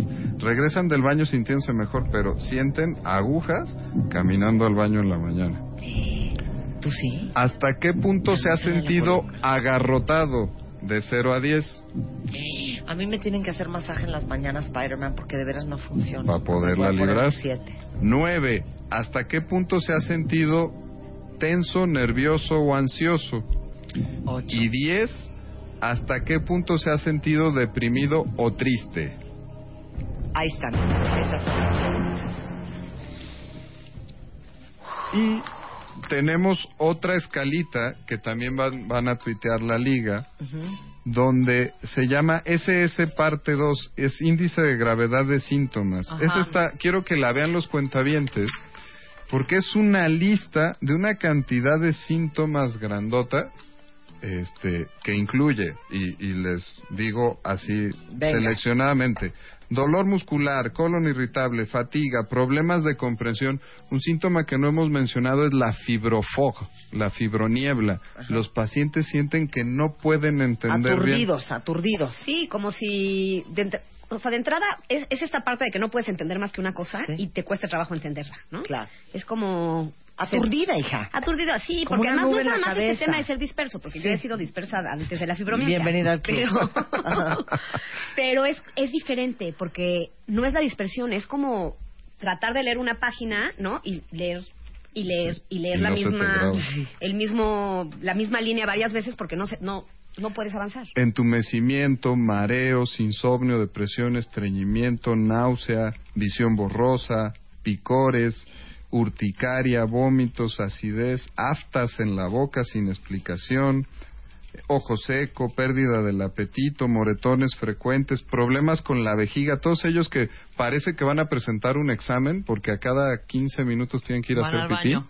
Ey, Sí, yo, es- de- yo dejé de tomar agua porque quería ir al baño todo el día, entonces era desesperante, ¿no? Digo, es, es este tema de decir, me tomo 5 mililitros de agua y quiero ir al baño. Ajá. Entonces, Claro. dejé de tomar agua. Entonces, Claro. bueno, tienes otras broncas porque...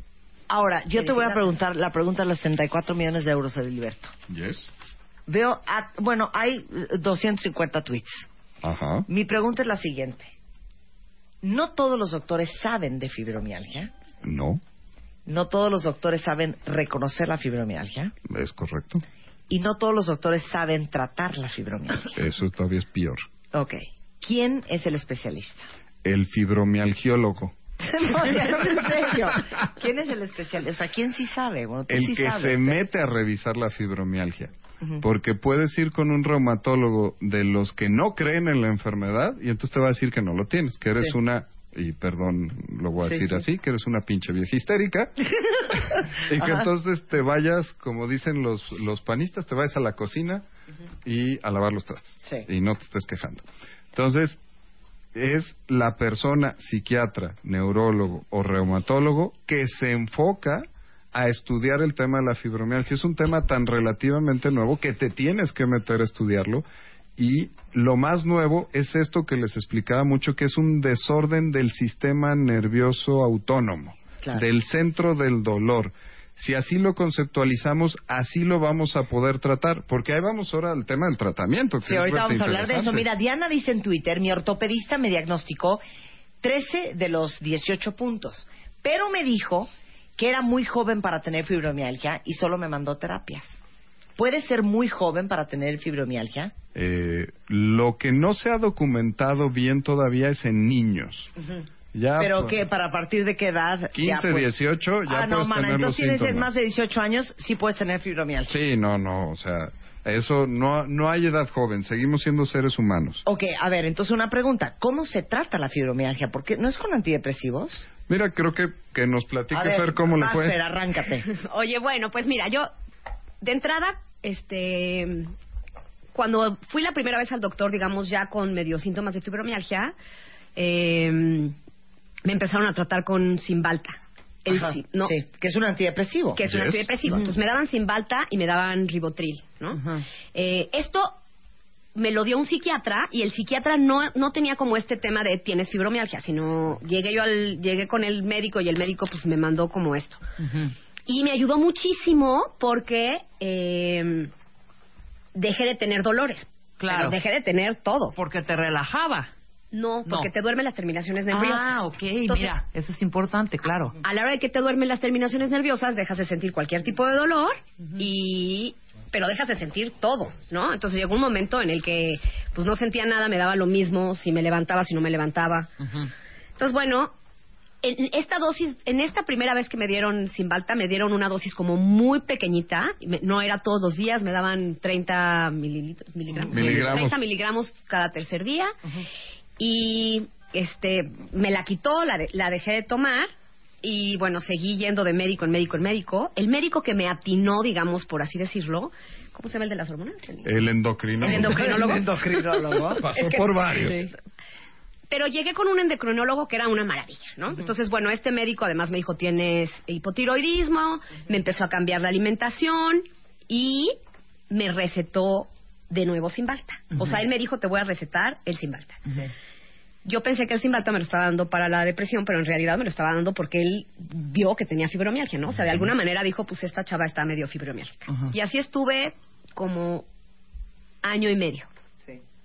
Pero empecé a tener broncas ya como de chamba porque con el Simbalta no quería nada más. O sea, me daban el Simbalta, el Simbalta me quitaba el sueño y entonces me daban Ribotril. Entonces, entre el Simbalta y el Ribotril, yo no quería hacer nada más que dormir y, no, si me hablaban mis hijos de que quiero ir a cenar, yo decía, ay, bueno, venir a cenar. Me muero de ganas de verlos, pero pensar en que tengo que abrir el refrigerador, ¿no? Sí, Era una claro. cosa terrible.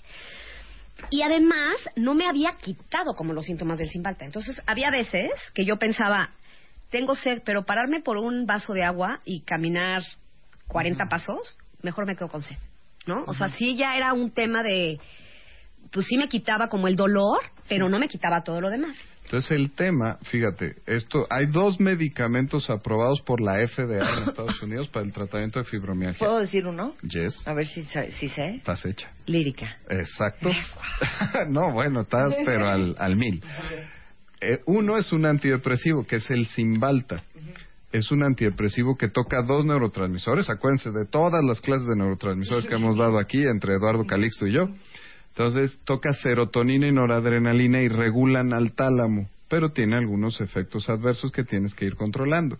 Y la lírica es un anticonvulsivo que a nivel de la médula espinal que tenemos ahí en la columna, nos bloquea y nos regula la, la transmisión del dolor al cerebro. Entonces también me mejora, hace que no llegue la sensación del dolor al cerebro y entonces puedo mover mejor mi músculo y ya no se me queda engarrotado. Hay otros tratamientos que están por ahí, hay algunos suplementos alimenticios que sirven, hay algunas cosas de dieta que sirven, dejar los lácteos, comer un poco menos de carne, la coenzima Q10, los ácidos grasos. Ah, la omega- coenzima Q10, ¿saben en qué está? En el suplemento que les he recomendado 853 veces, que es el Fortalit. Y el Fortalite tiene coenzima Q10. Allá estás. Gracias. Ya Vale, ves, no, cierro Marta, paréntesis. tú me vas a bajar la chamba. A ver. Pero el tema también es que actualmente ya tenemos tratamientos que inciden directamente en el tálamo. Podemos hacer con ondas de estimulación magnética podemos hacer que el tálamo vuelva a entrar en sintonía adecuada para transmitir el dolor como Dios manda. Y entonces los pacientes se empiezan a sentir mejor. Justo también por eso quería que, que viniera Fer, porque ella puede platicar cómo le iba con las medicinas y cómo le va ahora con los dispositivos de estimulación. Pero dime una cosa, Fer, ¿ahorita qué tomas? No, ahori- bueno, ahorita tomo nada más Tradol, que lo tomo en gotas y lo tomo como De rescate. de rescate. Y estás con tus y ondas estoy magnéticas. con las ondas magnéticas, pero ¿Y ha sido sí? un cambio como ¿De radical. veras? Fíjate que cuando yo decidí sí, Venga, cuando venga. decidí dejar de tomar, yo un día me levanté y dije, yo ya no voy a seguir tomando Simbalta porque ya ya, no estoy, más. ya no puedo más, ya estoy harta, ¿no? Entonces le hablé a mi doctor, que, que es un adorado divino, pero vaya, no es, no es especialista en esto, y me dijo, no, no puedes dejar de tomar el Simbalta, tú te sigues tomando el Simbalta, ¿no? Entonces, obviamente, como no me había dado permiso, pues me metí a internet, googleé y vi cómo quitarte el Simbalta, ¿no? Porque cuando lo dejé de tomar, pues me daban escalofríos, ¿no? Me pasaban todas estas cosas, ¿no? Entonces dije, bueno, ¿cómo dejar de tomar el Simbalta? Entonces, bueno, por ahí me encontré a alguien que decía, lo, lo espacías, le haces así y así, y entonces yo dije, pues dejo de tomar el Simbalta así. Más o menos al mismo tiempo. Pero además, mi, mi, mi tema era que además estaba insoportable, todo me dolía, todo, o sea, era- no estaba yo contenta conmigo, Sí, ¿no? ¿Sabes? sí, es, sí, sí. es una cosa que... No está uno bien, mana, ¿no? Sí, exacto. Maravilloso, maravilloso. Entonces, yo decía, bueno, si dejo de tomar el Simbalta, a lo mejor me pongo más simpática, ¿no? Este, y más o menos al mismo tiempo que estaba yo dejando de tomar el Simbalta y el Ribotril, por ende, algún amigo de, un amigo de mi novio está como muy metido en este tema con Edilberto y con ellos de, de, la, de las maquinitas esta, ¿no? Entonces, no, pues tú tienes fibromialgia y tú tienes fibromialgia y y Pues empezaste con el tratamiento. fui a ver a Beto y entonces me hicieron como este, me tocaron para ver si, lo te- si tenía yo fibromialgia y me dijo, oye, no, pues sí tienes fibromialgia. La verdad es que desde que me dijeron, sí tienes fibromialgia, al principio dije yo, ay, a ver, esto, ¿no? O sea, como que no... Sí, otro invento más. Sí, otro invento más. Doctor Chore. Pero... O- otra excusa para no hacer las cosas. Sí, Claro. pero la verdad es que dije, bueno, voy a ir nada más por no dejar, o sea, porque no digan que estoy dejando de ir. Y fue impresionante porque me metí la primera vez a la maquinita. Pero ¿cómo es la maquinita? La maquinita es un casco que tiene 30 microbobinas dentro y entonces transmite, tienes que estar adentro de una cosa que se llama jaula de Faraday, que elimina las ondas electromagnéticas y las microondas del ambiente. El celular le da en la torre a la maquinita. Entonces, con eso aíslas todas las ondas electromagnéticas en el ambiente y son tan de microsensación esas ondas de las 30 bobinas que lo que hacen es resetear y volver a echar a andar el tálamo de la manera adecuada. Entonces, en lugar de que ¡Ay, el tálamo esté disparando como loco para todos lados Sí, y que sientas dolor en todos lados, se terminan los 25 minutos de la maquinita y sales Como nueva. flojito, tranquilo. Haz de cuenta que te pusieron Botox. O sea, a mí, a mí la- el En primer- el cuerpo. No, no, pero en la cara, ¿sabes? O sea, es un tema, todo. porque te relajas de una manera impresionante. Yo la primera vez que entré, o sea, el doctor me dijo, a ver, vete como estabas antes y después. Y debes el tema era, decía yo, no, pues me acabo de ahorrar el Botox. O sea, impresionante Claro. cómo el cambio de este rictus de dolor Sí. desaparece. Y entonces dejé de tomar el Cymbalta. Cymbalta, me mandaron uno o dos días de lírica. Y ahorita voy a nadar el canal de la Mancha. Claro. Y ahorita, claro, voy a hacer un Ironman la semana que entra. No, es cierto. Pero no, pero ha sido. mejor. No, es una cosa Oigan, impresionante. ¿y este aparato, cómo se llama el aparato? Es un estimulador magnético transcranial de ondas cortas. O sea, pero De este, o sea. Alberto es neuropsiquiatra, o sea, quiero que entiendan que este no es un aparato que compró aquí en el Metro Insurgentes Ah, y no. su consultorio no está aquí en Valderas. O sea, es una cosa muy seria, muy científica, no, muy, muy no formal. son imanes, no nos ponen imanes ni cuarzos ni esas cosas. no, porque cuando hablamos de es médico. estimulación magnética creen en eso. Sí. Y justo porque, y, y te decía hace rato, vemos que el tema de la fibromialgia es tan frecuente que en INCIDE abrimos una división solo para fibromialgia, que no está en INCIDE, estamos en la la Condesa, Condesa. Para porque queremos acercarnos un poquito más a la gente, porque creemos que es mucha gente la que está sufriendo de esto. Entonces, eh, en la Condesa está el Centro de Fibromialgia de Incide. Muy bien. ¿no? Y déjenme decirles que les tenemos una gran alegría, ¿eh? Vamos a regalar vamos a regalar el 50% de 10 valoraciones a los 10 primeros cuentavientes que llamen al 6723 2023 y el 6723 2045. Además les dejo las, las vías, es la página que decíamos www.itfibromialgia.com, en Facebook es IT Fibromialgia y en Twitter IT Fibromialgia. Por todas esas vías se pueden comunicar con nosotros y sobre todo revisarse. O sea, yo sí les diría, a ver, está el test, hagan el test. Si salen recomendados para revisarse, revísense, no se pierde nada Claro. y pueden evitarse incluso costo-beneficio. Les, les mencionaba hace ratito, pues uno va con un chorro de doctores, gasta una cantidad brutal. Los doctores hacemos muchos estudios, pero no sabemos qué tiene el paciente y le Claro. queremos dar una explicación. Sí. Y el paciente gasta muchísimo. Sí, te aventaste tres tomografías y a 18 mil pesos cada una. y ahí te Sí, encargo. claro. No, yo gastaba mucho más. O sea, es- era, eh, mi, mi costo de medicamentos era como muy alto al mes. O sea, era una renta. ¿No? Porque tomaba 30 cosas, digo. Claro. Bueno, pues ahí está la información. Y les digo algo, si conocen a alguien que se queja todo el día, pásenle este podcast. De veras, porque esto le puede servir a alguien más. Y no es un tema de edad solamente, esto le puede dar a gente más joven. Y es más de mujeres que de hombres, acuérdense de eso. Edilberto, Sí. como siempre es un placer tenerte acá. Cuando quieran. Este Adilberto lo encuentran en eh, Incide, eh, saludmental.mx o en itfibromialgia.com. Muchas gracias, Yes. Edilberto. Gracias, Gracias. Marta. No, a ti. Te veo muy animada. Muy animada. Perdón, te veo más animada que nosotras dos. que según esto Es no que tenemos fibromialgia. Ayer me fui a meter a la maquinita porque dije, pues ni modo que vaya a hablar y esté como toda... Toda molada. Entonces me fui a meter ayer a la maquinita. Muchas gracias, muchas gracias. Hacemos una pausa regresando. Mario Guerra es en the house. ¿Por qué mi pareja no me oye? No me escucha. No me pela. De eso vamos a hablar regresando del corte. Uno, dos, tres, cuatro, cinco, seis, siete, ocho, nueve, diez años al aire. Con Marta de Baile.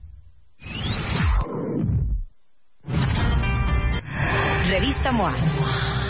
Un año después, la importancia de ser agradecido y gracias. Tus heridas de la infancia. ¿Cómo pedir un aumento? ¿Qué checarte? ¿A qué edad? Synchronicity. La casualidad no existe. Resiliencia. Resurge a pesar de todo. Bye bye Botox. Hello Facial Yoga.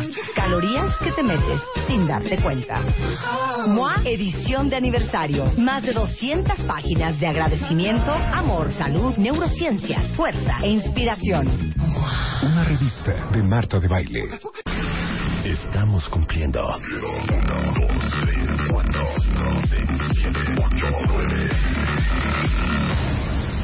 Diez años al aire. Diez años al aire. Con Marta de Baile. Solo. Por W Radio. Mario Guerra es en the house, el rockstar del amor. Hoy vamos a hablar de cuando su pareja no los escucha. Entonces, por favor, díganme en Twitter y en Facebook ahorita con el hashtag no me escucha. ¿A quién de ustedes sienten que su pareja no los escucha, no los pela, no pone atención, no oye? Claro. ¿Qué, qué es no escuchar a la pareja, ¿Y por qué es no ejemplo? escuchar? ¿Qué es no escuchar? Una, efectivamente, ya el, el más extremo es que pues de plano, de plano te ignore y guarde silencio, que sería como lo más radical. Pero también cuando las personas dicen mi pareja no me escucha, es que les dé el avión, ¿no? Sí, te dice que sí, ajá, sí, claro, y realmente no te está poniendo atención, o te pone atención, pero no cumple lo que quedaron. O te cuenta algo y simplemente sí te pone atención, Pero pero, te no da le, el avión. pero te da el avión no le importa mucho.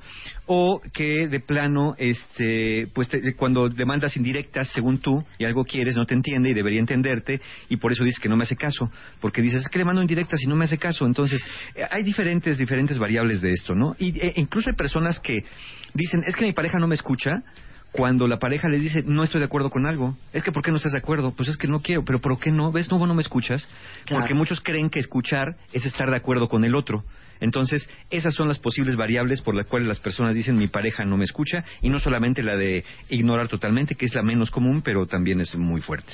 Y aparte te voy a decir que está cañón, Mario. Que no solamente es una cuestión subjetiva de tú decir, claro que le escucho. La gran gracia es hacer que tu pareja se siente escuchada, siente que no escuchada. es lo mismo. Claro. Que no es lo mismo. O peor aún, cuando dices, bueno, si así fuera, pero resulta que con otro sí lo hace y conmigo no, el famoso candil de la calle y oscuridad de la casa. Así que vamos a ver tres posibles eh, problemas, tres posibles grandes razones por las cuales puedes sentir que tu pareja no te escucha y seguramente aquellos que ya están este, tuiteando y diciéndonos que su pareja no las escucha, pues eh, no les va a gu- gustar escuchar en un momento dado que algunas veces la culpa es de ustedes. Porque este programa bien podría llamarse, bien podría llamarse, ¿por qué mi pareja no me escucha? Sí. Pero para la otra mitad de la población podría llamarse, ¿por qué mi pareja no se calla? claro. Sí. Muy buen punto, ¿eh? Sí.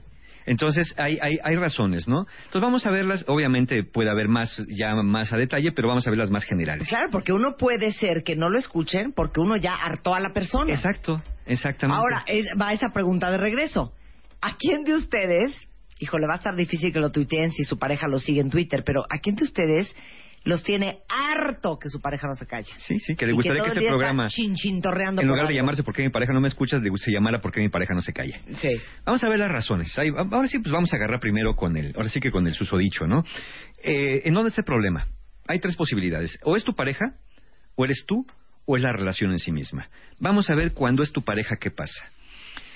La primera razón, y quizá le suene a muchos increíble, es que tu pareja no te escucha porque no puede. Es decir, no que esté sordo, ni sorda, sino no puede entender tu punto de vista, o no puede estar de acuerdo contigo, o no puede darle importancia a lo que tú le das importancia. Simplemente no puede. ¿Por qué? Porque no es muy listo, o muy lista, o porque es de criterio muy estrecho. Entonces, tú- tú, por más que le explicas y le explicas y le explicas desde tu lógica por qué esto tendría que ser así, por qué tendrían que arreglar la casa de esta manera, o salir de vacaciones a tal lugar, o meter a los niños a tal escuela, te dice, sí, pero no, no estoy de acuerdo. ¿Pero por qué no estás de acuerdo? Pues no sé, no quiero. Entonces, es una razón, no puede.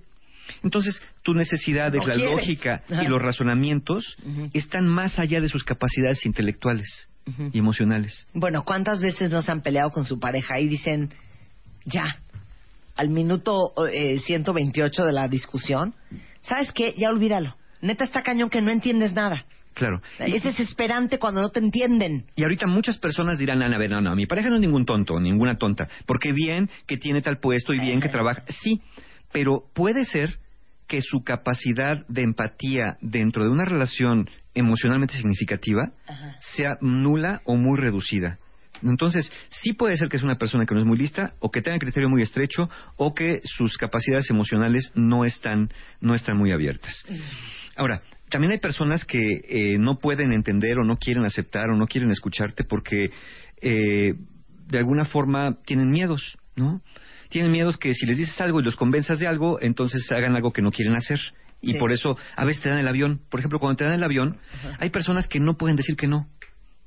Y entonces, con tal de librarse de un problema, prefieren librarse del problema del momento que del problema que les va a causar decir sí y no hacerlo. O otra variable puede ser que no te quieren ni oír, porque no quieren ni saber qué opinas, porque saber qué opinas lo va a meter en una disyuntiva, Sí. ¿no? Sí. Entonces no, no quieres oír que te diga, la verdad, yo pienso que te deberías ir a las tres y cuarto. Bueno, sí, pero no me puedo ir a las tres y cuarto, porque todavía estoy en una junta, entonces no me digas, no quiero oír. Exacto. Y ¿No? entonces ya te dejan de escuchar. Claro, exacto. Ahora, esto, este, si es este primer caso, que tu pareja no te escucha porque no puede entenderlo por su eh, corta, su limitada capacidad intelectual, emocional o por su criterio muy estrecho y muy aferrado, tengamos en cuenta que las personas que tienen criterio muy estrecho o tienen poca capacidad eh, son personas que se cierran mucho a sus propias ideologías. Les cuesta mucho trabajo cambiar porque tienen miedo. Esto no va a cambiar con el tiempo. Si ese es tu caso, de tu pareja, no va a cambiar con el tiempo, así que o te habitúas a esto o empiezas a pensar qué hacer con tu vida. Ahí les va una variable, me acabo de pensar en una. Llegas a tu casa chinchintorreando porque es que estás harta de tu mamá y llegas y le dices, es que no sabes, mi mamá me dijo y entonces yo le contesté, entonces me tiene harto y entonces, entonces se va a voltear tu pareja y te puede decir algo como, pues es que te he dicho mil veces que entonces mejor a tu mamá, ¿sabes qué? No me digas, no quiero oír. Porque seguramente lo que te va a decir es a lo que no puedes manejar, que no quieres hacer, que no debes hacer o que no puedes hacer. Claro, en, tu- en tus capacidades está Claro. fuera de todo concepto. Ya no me digas, no quiero saber, no me digas, no me digas, no me digas. Se rebasan. Sí. Hay otra. Ok, tu pareja no puede. Ahora, tu pareja no quiere. No quiere hacer lo que le pides, no quiere estar de acuerdo contigo. Y tal vez sea por una simple y sencilla razón, porque no le da la gana. Ándale, chulito. Hay personas que además les interesa ganar y no tener la razón. Nada más. Aunque no la tenga. Aunque sepan que están equivocados. Ahora, ¿por qué alguien actuaría así, de esa forma tan salvaje y primitiva? Por malcriado. Eh, Bueno, una de ellas es la reactancia psicológica. Hay personas... ¿La qué? La reactancia. Reactancia. Reactancia. Psicológica. Psicológica.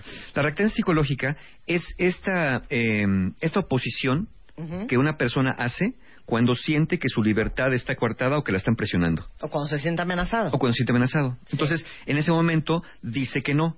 Si siente que alguien quiere dirigir su conducta o coartar su libertad. Y tú dices que yo no quiero dirigirla. Bueno, a lo mejor sí lo estás haciendo, o si no lo estás haciendo, a tu pareja le parece que sí. Sí, pero gente pesada que de entrada es no.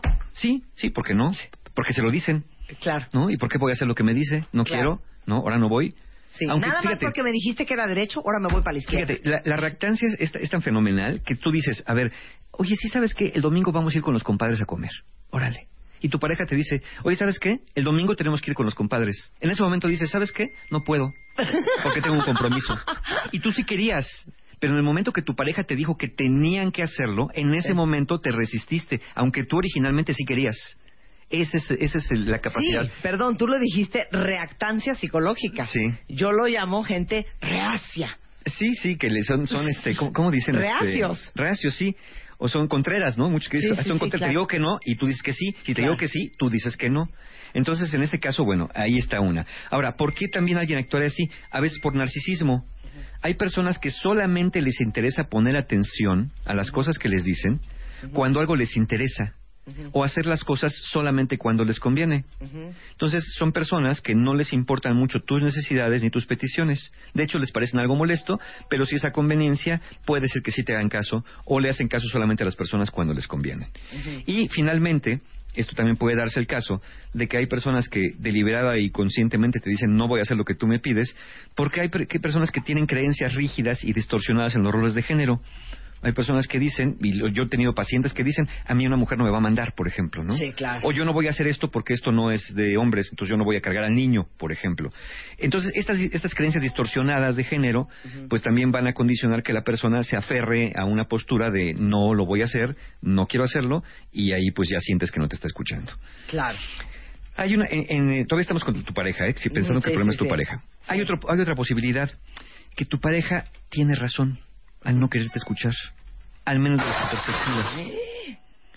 Porque lo que le pides o le dices le parece poco razonable.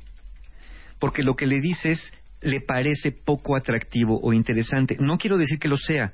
Quiero decir que a muchas personas ciertas conversaciones o ciertas peticiones les parecen irracionales, eh, poco interesantes, aburridas.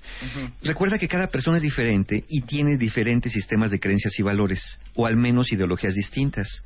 Entonces hay personas que en esta postura, si combinamos un poco lo narcisista con estas creencias eh, rígidas, entonces dices, bueno, desde mi punto de vista tengo la razón, yo no tengo por qué estar de acuerdo contigo.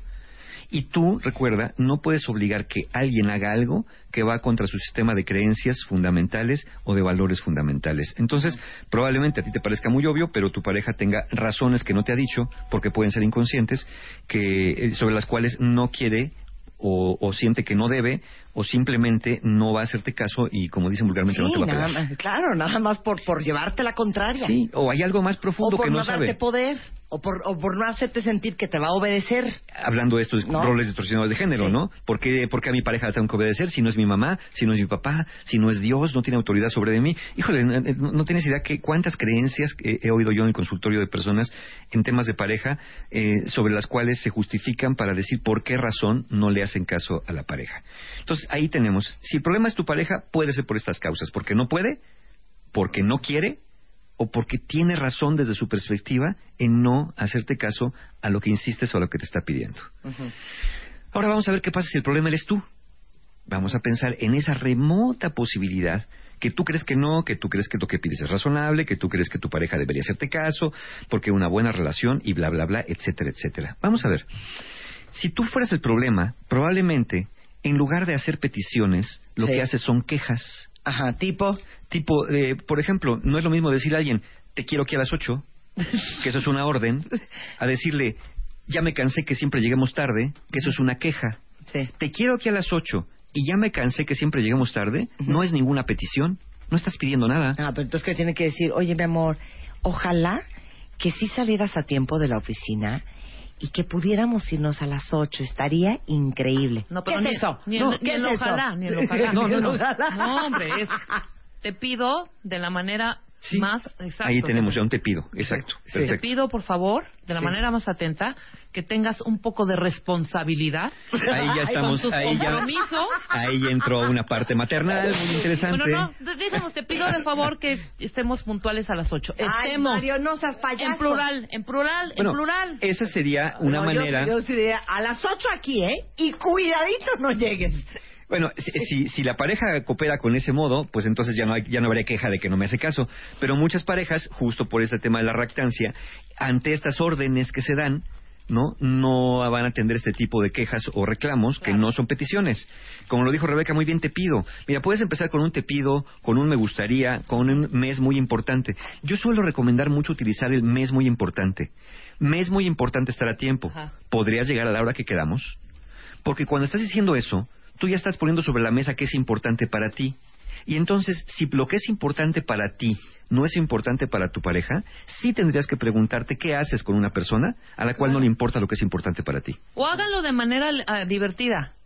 Sería padrísimo despertarnos a las 6 de la mañana para que nos alcance el sol y en Acapulco llegamos a las 10, Ajá. por ejemplo. Claro. Llegamos, te voy a dar un masaje tan cañón. Tan cañón que va a estar No, bueno, ya, ya con sobornos, cohechos y demás cosas, pues sí, puede ser que nos levantemos. colechos. Pero colechos. tienes razón, Mario. Ok, Exactamente. regresando del corte. Vamos a seguir otras razones por las cuales tú puedes ser la causa de que tu pareja no te escuche. Te queremos, Mario, te queremos. Yo también. Regresamos después del corte, no se vayan. Abre Twitter. Arroba Marta de Baile. Y Facebook. De Baile. Oficial. Opina. A las 10 de la mañana. Marta de Baile. En W. Abre las redes. Non-stop. Escribe. ¿Quieres hablar? 5166 8900 01800 718 1414 A las 10 de la mañana, Marta de Baile en W. Abre las líneas. Llama. Son 12.33 de la tarde en W Radio. Estamos hablando con Mario Guerra, nuestro terapeuta del amor, sobre la falta de escucha. O sea, ¿qué haces cuando tu pareja no te escucha? ¿Y por qué no me escucha? ¿Y por qué no te escucha? Y ahorita estamos en las razones de que eres tú la razón por la cual tu pareja puede que no te escuche. Ya dijimos la Claro. primera que te quejas en vez de hacer peticiones y ante las quejas y desde que hablamos de la lactancia, pues la persona deja de escuchar y ya no quiere atender porque siente órdenes. Hay, hay personas también que no te escuchan porque tienes poca claridad. Hay personas que no son directas. por ejemplo, tipo. te dicen, mi vida, ¿qué vas a hacer hoy en la tarde? Pues nada, voy a regresar, comemos y estoy un rato. Ah, ok. Pero así ya no vas a salir o qué. Pues no sé por. No, no, no, más pregunto. Pues no, yo creo que ya no salgo. Mm. Pero así como que estás como muy cansado o como que sí. ¿Pero qué quieres? Ay, no, ya, No, sí, pues ya. no más pregunto. Sí. Entonces, eh, eh, en cierto momento tu pareja se desespera y tú le dices, ay, bueno, ya quería salir a cenar. Bueno, ¿por qué no me dices? Claro, no, pues, ¿cómo, te, cómo te voy a decir con ese genio que tienes? Claro. No, En- eh, eso, esas cosas tan indirectas. ¿Por qué no primero partimos de, oye, ¿te gustaría cenar en la noche? Oye, fíjate que estoy muy cansado. Ya después hablamos sobre los Sí, puntos. claro. Pero si no eres directo, a veces tu pareja deja de escucharte por eso. Otra, otra, Sí. otra. La, la haces, la haces tanto de tos, ¿no? Que, que ya no. O, o empiezas a contar una historia, ¿no? No, ahí te va otra. Oye, mi amor, este, ¿tienes cinco minutos? Sí, ¿qué pasó? Eh, fíjate que no sabes cómo he estado pensando. De hecho, ¿te acuerdas que la semana pasada vino una amiga? Ajá. No. Y entonces, eh, esta amiga que, que te dije que iba en prepa conmigo. Ajá. Eh, y aparte es chistosísima. Bottom line. Ya, Sí. bottom line, güey. Ya. Exacto. Ya. Sí, o ese de Uno que. desgasta, o ese ¿eh? de, te voy a contar un sueño. Sí. ¿Qué pasó? Fíjate que soñé a fulanito perenganito. Pero ¿sabes qué? Sí era la casa, pero no era la casa. Porque sabes que también estoy pensando que por qué soñé eso. Y entonces pues es así, ¿no? Tratando de hilar cuál es el resultado del sueño. que no hay. Claro, no, ahí te va. Soñé contigo. ¿Y, ¿Y luego? qué soñaste? Pues haz de cuenta que, o sea, la primera parte del sueño, o sea, como que yo venía volando. Ajá. Se me cayó un zapato en el techo. Ajá. Y este, y muy chistoso porque cuando me regreso al techo a recoger el zapato, Ajá. este, como que no puedo aterrizar. Entonces ya aterrizo y lo recojo Ajá. y como que quiero despegar otra vez, ¿no? Y uno está pensando en qué momento Ajá. entro Sí, yo. entra, exactamente. ¿Por qué no te empiezan diciendo, soñé contigo horrendo que me pintaste el cuerno? Claro. Ya después de ahí empieza. Más que el sueño empezó que yo venía volando y entonces ya Ajá. ¿No? Exacto. Ahora sí que el gancho, todo es venta, todo es que, packaging. eh, mira, yo siempre sugiero esto. Primero di el resultado y luego cuenta la historia. Pero hay personas que les gusta contar tanto la historia que ya no van a ninguna parte. Entonces sí sientes ganas como que te dé algo que te deje eh, fuera de este mundo. Pero bueno, esa es otra. Ahora, hay, hay otra, fíjate, otra razón. Hay personas que hacen una deficiente valoración del costo de su petición. ¿Qué quiere decir esto? A ti lo que estás pidiendo o diciendo se te hace muy lógico, muy sensato o muy fácil. Y tú crees que para tu pareja tendría que ser lo mismo, ¿no? Oye, pero ¿por qué no quieres hacer eso? ¿Por qué no quieres, por qué no quieres este, que vayamos de vacaciones allá? Pues es que no me gusta el mar. ¿Pero qué tiene el mar? Te pones en la sombra. Pues es que el calor me hace daño. Ay, pues pones un ventilador y ya. Pero es que no me gusta porque la sal, bueno, no te metes al agua. Bueno, entonces vámonos en avión. O sea, e- es tratar de convencer al otro porque a ti te hace muy fácil, pero a lo mejor para el otro no es tan fácil o no es tan agradable. Usas tu sentido común para tratar de convencer al otro, pero no te pones a pensar que probablemente la visión o el sentido común del otro no sea como el tuyo y no sea tan fácil como a ti te lo parece la petición que estás haciendo. Entonces, aguas con eso. Ok. Eh, obviamente también hay otras creencias donde salen con que no le importo, no me quiere, todo le vale, es un irresponsable, todo le entra por un oído y le sale por el otro, eso tampoco ayuda. Tus modos, ¿no? Lo que hizo Rebeca hace rato. Los modos. Los modos. Ay. Eso de, de- cuando empieza a dar la lección. Porque entonces, a ver, ¿por qué no llegaste temprano? Es que había mucho tráfico, pero me hubieras hablado. Pues es que ya quería llegar rápido, no. Te voy a decir por qué. Porque cuando uno va a tardar una cita, uno hace un compromiso, uno debe cumplir con ese compromiso. Y si no va a poder cumplirlo, uno llama inmediatamente en cuanto sabe que la cosa está retrasándose para que la otra persona no esté esperando, porque me tienes aquí esperando como un idiota. Y tú dices, ¿Sabes a qué? ver, Ya me voy. Sí, Ya exacto. me voy. Ya me voy. Empiezas a ejercer papel de papá o mamá regañón, tratando de aleccionar, moralizar o reeducar a tu pareja. Es tan difícil no hacerlo. Cuando Ya hay que hacerlo. sé, ya cuando uno pero harta. esa necesidad. Ya sé. ¿No? Sí, pero harta, uno harta, ¿eh? O puede ser otro modo. Que Ajá. llegas, obviamente vas tarde, te acercas, ves a la persona que vas a recoger y vegeta. Ajá, Pues, ¿Cómo sí, no? exacto. Se sube al coche, Y ¿qué pasó? Nada. Ni te saluda, ¿no? Se sube, vegeta. Y callado. ¿Sabes qué? Ya no dan ganas de pedir perdón. Eso es lo que pasa con esto. Cuando tienes este papel, cuando crees que las cosas se hagan de una forma en particular en el momento inmediato que las piensas, o no tienes llenadera con una petición tras otra, también tu, tu lenguaje no verbal, el tono de voz que utilizas, las demandas sin parar, ocasionan que tu pareja mejor en un mecanismo de defensa se cierre y deje de hacerte caso o deje de escucharte. Sobre todo cuando te pones muy, muy obsesivo o muy obsesiva, Claro. presionando, exigiendo, demandando continuamente. Esas serían las razones por las que tú serías la persona que está ocasionando que tu pareja no te escucha. Demasiadas quejas, no peticiones, poca claridad, tu deficiente valoración del costo de la petición, tus modos y tus obsesiones. Ahora, si el problema fuera la relación, vamos a pensar que el problema es la relación y por eso tu pareja no te escucha. Probablemente haya resentimiento. Una persona que está resentida por problemas no resueltos del pasado, por sentimientos de desventaja en la relación, lo lleva a un, buscar un ojo por ojo. Ah, me hizo esto, pues ahora no le voy a hacer caso. Ahora cuando me pida algo, no le voy a cumplir. Ni maíz porque paloma. me la hizo, Claro. ¿no? Es, esa, es- eso tiene el, el resentimiento de tóxico, que busca la venganza y la revancha, a lo mejor no directamente con lo que pasó, pero en el momento que tú necesitas algo, porque tiene que ser cuando más te duele, lo Claro. cual no es sano. Claro. Otras son las luchas de poder, porque cuando ambos lo que quieren es ganar y demostrar que el otro tiene la razón, cada uno se monta en su macho y de ahí no se sacan. Ni tú cedes, ni el otro cede también. Tú porque quieres lo que quieres y el otro porque no quiere lo que tú quieres.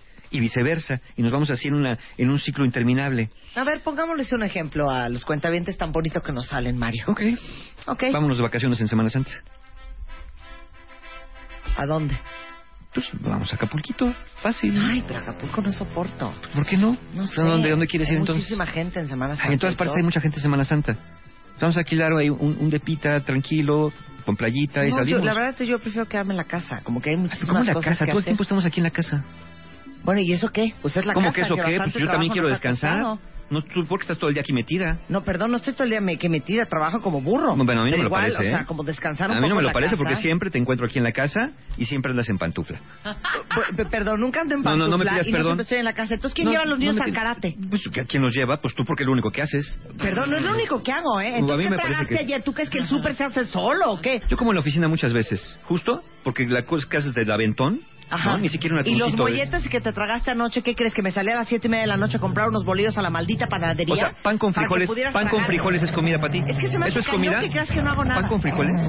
Se me hace cañón. ¿Sabes qué? Hasta me siento pobre cuando como eso. ¿Sabes que No quiero ir a Acapulco, no me quiero ni a la chingada, me voy a ir. ¡Cállate, Marta! Güey. Cállate, chachalaca. Voy a ver. Exacto. O sea, ¿cómo de un vamos a Acapulco acaba en un pleito del Exacto, infierno? eh, luchas de poder. O mentimos, Mario y yo. Sí, no, o no, mentimos, pues, Mario y eh, yo. muchos van a ver Qué reflejados buena ahí. pareja seríamos. ¿eh? No, hombre, seríamos sensacionales. Podríamos hacer varias este, series y miniseries de esto. Otra razón, la que yo llamo la mano negra. Terceros que les calientan la cabeza con consejos como no te dejes, mira cómo te habló, por qué vas a hacer lo que ella te dice, por qué han de hacer las cosas como ella quiere, yo que tú le poní uno hasta aquí, todos son iguales. ¿Cómo? La mano negra también interviene. Entonces tu pareja, como se deja influenciar por estos comentarios, en ese momento se cierra y deja de escucharte porque dicen, claro, tienen razón, me está viendo la cara y yo ni cuenta me había dado, cuando realmente ni está pasando nada. Sí, pero es horrendo que te confronten. Sí, claro, ¿No? claro, sí. O de Pero- que si estás tan, tan de malas, pues renuncia. O sea, perdón, pero tu jefe te trata como un perro y ahí estás, encantada de vida y entra a trabajar todos los días. y para lo que te a mí me pagan. que igual hasta te gusta. Ay, ya cállate, cállate, cállate. Ahí uno no quiere escuchar. Ahí uno no quiere escuchar. y cuando tu pareja te lo dice peor, porque tu pareja le agrega, te lo dije. Claro. ¿Ves? Claro. Te lo dije. Te lo dije que así tu jefe te iba a tratar, porque él no te aprecia, porque él no le importas, porque eres un engrano más en la maquinaria de su poder, eres nadie para él. Y tú, trabajando por 20 pesos al mes, eres un imbécil. En ese momento ya dices, bye, Jaime Medina dice que le acaba de pasar lo mismo que acabamos de hacer tú y yo. con los molletes. Dice, pasó de que ella quería una pieza más de pan a que yo le pregunté, pues ¿cuántos panes llevas? A ¿qué me estás contando los panes? A ya no voy a comer nada. Oye, ese castigo es buenísimo, ¿no? Ya ¿Qué? no quiero comer. Ya, Sí. ya no, ya se me fue el hambre. Claro. Oye, mira, pues podrás enojarte con quien sea, pero tú come y llénate la barriga, digo, total. Sí, exacto. Difícilmente a tu pareja le va a importar mucho que te quedes sin comer, a menos que sea codependiente. Claro, Pero bueno. Claro. Y el- el- la última razón por la cual la- el problema puede ser la relación es lo que yo llamo desgaste apocalíptico. Estos cuatro jinetes de- del apocalipsis, que de lo cual nos habla John Gottman, que son formas de relación nocivas, tóxicas y destructivas. Ándale, y vamos a hacer un ejemplo de cada uno. Vamos a Porque a ustedes les encanta la sangre. Venga. Ok, va. ¿Cuál es la primera? El primero ¿Qué hay que dice, hacer? dice Gottman, Ajá. críticas. Dice él, Gottman, que es una conducta más de estilo femenino. Estilo Ajá. femenino quiere decir de mujeres. Quiere decir que es más un estilo femenino y no masculino. Críticas son temas como tú nunca, tú siempre, tú todo, yo nada. Perfecto. Ok. ¿Eso es lo que quieres que Eso, actúe? Perfecto. Venga. Te digo una cosa, mi amor. Mm. Está cañón que tú nunca levantas, pero ni un lápiz en esta casa. Sí, pero yo bien que trabajo y traigo dinero. Pe- ¿Pero eso qué tiene que ver? O ¿Cómo sea, que perdón, tiene- o sea, ¿cómo yo que trabajo, tiene que ver? Traigo lana, A levanto ver, las a ver, a ver, a ver, a ver. levantar tus calcetines. A ver, a ver, bájale. Los lápices que levantas se Ah. compran con mi dinero. Los calcetines que recoges se compran con mi dinero. Eso no tiene nada que ver. Lo que me impresiona No, no, es ¿cómo que no no tiene que solamente ver? no haces nada, eres desconsiderado. ¿No te dije ayer que me dolía cañón la espalda baja? Ajá. Te lo juro, que llevo media hora levantando. Los tenis de que jugaste fútbol anoche. Los calcetines. Dejaste el calzón cuando te metiste a bañar. La toalla ni siquiera la puedes colgar, hijo. Bueno, entonces, en O lugar, sea, de- no soy tu en lugar de recoger mis calzones, ¿quieres recoger latas vacías en la calle? ¿Es lo que quieres? ¿Que te duele la espalda por eso? ¿Por andar cogiendo basura? ¿Por qué no puedes escuchar que lo que te No estoy te estoy es que escuchando, necesito ayuda? te estoy escuchando, pero también me tienes hasta el gorro que todo quiere, porque la señorita escuchas. le duele la espalda. Tú crees que a mí no me duele? A mí no me duele estar sentado en la oficina todo el día, pero a, la hora asco. a la hora que recibes la quincena, ¿por qué no te duele la mano de estar Esto contando no es billetes? es Ahí no te duele la mano, ¿verdad? Billete tras billete, no, ah, ya me cansé de estar contando billetes, eso no te cansa. Cuando vas a la tienda, al almacén, a comprar cosas, no te cansa pasar. Ay, ya me cansé de pasar la tarjeta. Que nunca escuchas. No, y pues sí ¿sabes qué es lo que más me trauma? Que nunca vas a cambiar. Y nos echamos dos en uno. Exacto. Porque tú echaste críticas y yo eché defensividad. ¿Sí? Yo es una conducta que dice Gottman más de estilo masculino. Cuando la- el, el estilo femenino, que puede ser hecho por hombres o mujeres, ¿La empieza a mujer criticar, critica? El estilo masculino se defiende con cosas que a lo mejor no tienen nada ¿Qué que ver. como en Chila cuando se defienden? ¿Qué tal? Que Pero no, no aparte, sabe ni de qué. Nada tiene que ver lo que está diciendo Nada tiene que ver, Mario. sí. Nada tiene que ver. Sí, pero pues yo ejerzo mi ¿Por qué poder. estás defendiendo la lana si te estoy diciendo que recojas el calcetín? Bueno, fíjate, el otro día me dice, dice alguien, bueno, ¿qué? Pues sí le pego, pero le pego de frente, no como ella que me engaña a mis espaldas. Y dices, ok, una lógica muy interesante, ¿no? Claro, claro, claro. Eh, bueno, esa es onda. Tenemos uno tercero. Ya vimos A críticas y defensividad en uno. Ajá. Tercero, el desprecio. Goldman dice que es una conducta de estilo masculino y femenino también. Es- son estas frases donde se usa mucho el sarcasmo, donde se usa mucho la crítica, desde el estrato social hasta lo que fuera necesario usar. Ok, vean qué bonito se oye. Vas. Yo soy la Este, perra. ah, ok. Ok. Oye, mi vida, ¿vamos a llegar tarde otra vez a la reunión? Siempre llegamos tarde. Pero pues, ¿qué quieres? ¿Que no me arregle? No, pues sí quiero que te arregles, pero quiero que te arregles un poquito más rápido porque ya se hizo tarde. Perdón, pero si quieres que vaya como vas tú, pues en chingas algo. Ay, ay, ay, doña perfecta. Pues no sé para qué inviertes tanto tiempo, para cómo sales de tu arreglada. Sí, o sea, híjole, creo que no sé si tengas que mejor echarte nada más así como una polveada Ay, lo que papacito, te caiga. ya quisieras tener el cuerpo que tengo yo y cómo me veo yo a mi edad. No, pues si tuviera el cuerpo que tienes tú, yo tendría un poco más de dinero porque creo que te estás desperdiciando. Porque en esta casa... No seas grosero, No, ¿eh? pues sí. No seas grosero. Pues porque no aprecias lo que Te yo te estoy doy. que me estoy apurando. No, no, no veo que te estés apurando. Estás fumando ahí y nada más quejándote de todo. Vámonos, ándale. Ay, claro. Vámonos. Perfecto y don Rápido. Vámonos. Uy, sí, Vámonos, pero, pero así. bien. Vámonos. Vámonos ya. Pues ¿por qué te o te quedas. de la chamba? Te quedas. Si todo te sale bien, ¿por qué te No me corrieron no me corrieron. Me cor- yo Ay, renuncié. bueno. Si eso no es correr. Yo, a ver, yo renuncié porque eso no me si convenía eso y ya no te es dije, correr, déjame carcajeo. ya te dije que estoy buscando algo que esté más a mi nivel. Pues si encuentras, ¿eh? Bueno, lo encontraré cuando sea necesario. Pero tú no me estás manteniendo a mí. con el mazo Bueno, pues como quieras. Qué perra me vi. ¿Qué tal? Sí. ¿Viste cómo saqué lo de la chamba? Pero también ella bien, él también bien perro. Esas tronadas, esas tronadas no te, me ardió. Ah, no, y me tronó los dedos. así de, Sí. Ah, órale, le pego, rapidito. Le rapidito. A ver, pego. otra vez, Mario, para que. Vámonos, vámonos, vámonos. Ándale, apurándose, apurándose. Mira nomás. Ay, no, le aviento un zapato. Quejándose y caminando, quejándose y caminando. Vámonos. solo. Lo Adiós.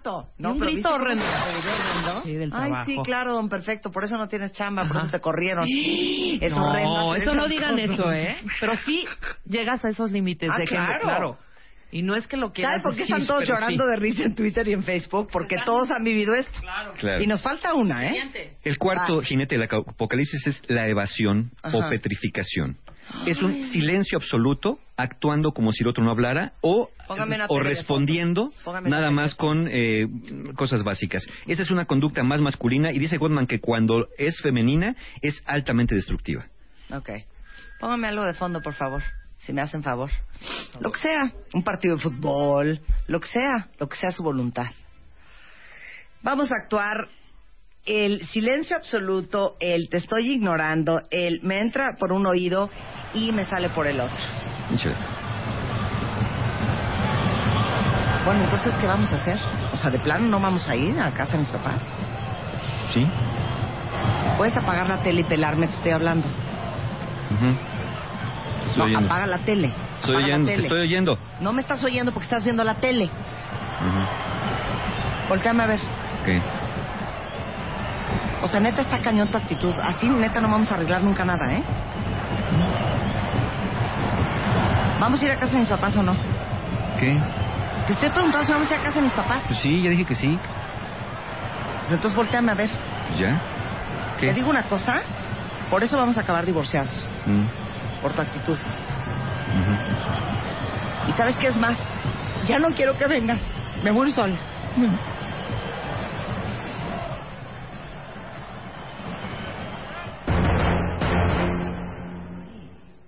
Casi lloras, hija. No, eso sí me ardió, ¿eh? Sí, cómo no. de que no todos te pe- los que no te- pleitos que no te es el que más arde. Hay algunos que les arde que les griten. Sí, A mí me arde que se queden callados. Sí, exacto. Porque aparte te voy a decir qué pasa cuando alguien se queda callado. Para que los que se quedan callados ya lo sepan, ¿eh? Ajá. Y las que están conmigo y los que están conmigo lo van a entender perfecto. Cuando te quedas callado, estás siendo pasivo-agresivo. Claro. Provocando a la otra persona. Sí. Entonces, como la otra persona no puede tener una reacción en ti, le va subiendo de tono, le va subiendo de tono, le va subiendo, a ver si con lo que sigue reacciona y no reacciona, entonces le subes más, entonces sacas la granada, luego sacas la- el cuerno de chivo, luego sacas la bazuca, luego sacas la segunda Toda la artillería. Sí. Eh, Escalas el problema para que el otro te reaccione contigo. Terminas y después- aventándole cosas. Y es una después forma horrenda lo de puedas agresión, culpar de la agresiva y la loca eres tú. Claro, entonces ya Porque yo cuando no te dije nada. aventaste la, la guerra nuclear, te volteas y me dices, Pues cálmate, estamos bien. ¿Por qué no Ve cómo por qué- te pones. ¿Por qué te pones así? Se- es que, güey, ve cómo te pones, ve cómo reaccionas. Fíjate, si quedándome callado Tú ya reaccionas a así. punto de literal cortarte las venas. Imagínate si te digo algo. ¿Para qué te digo nada si así te pones loca Esto- solita? ¿Tú estás de acuerdo que ahí es donde agarras un cenicero y se lo avientas? Exacto, o el tacón, me vale. Claro, esa es una forma de pasión, digo, de ser pasivo-agresivo. Exacto. Y esas son las razones por las cuales tu pareja deja de escucharte al final. Ahora dice Gottman que si estos cuatro patrones, críticas, defensividad, desprecio y petrificarte, están presentes en una relación, él puede predecir con un 90% de fiabilidad que las parejas van a acabar separándose si no aplican acciones correctivas. Ok, les puedo hacer una pregunta muy personal, cuentavientes. ¿Quién de ustedes prefiere gritos? Gritos, ¿eh? Yo. ¿Y quién de ustedes prefiere silencio? Dice, quiero más que Gritos, indiferencia. zafarrancho, ¿Tú qué prefieres? azotón ¿Silencio de puerta. gritos? No, grit- silencio no. a- a- azotón de puerta, pata- patada a la lonchera. Mira, si nomás hubiera gritos y silencio en la vida, Ajá. preferiría gritos. Gritos. Sí. No, no, no, a mí aunque no- grito, grito azotón, aunque luego me arda que tengo que pintar la puerta porque ya la des- descarapelé. Yo prefiero que corra sangre de Sí, una vez totalmente. a un silencio de una semana. A No. mí me impresiona, cuenta bien, yo no sé si alguien de ustedes es así. Las parejas que se dejan de hablar tres y cuatro días. No, bueno. Yo prefiero una hora que corra sangre, que rueden cabezas.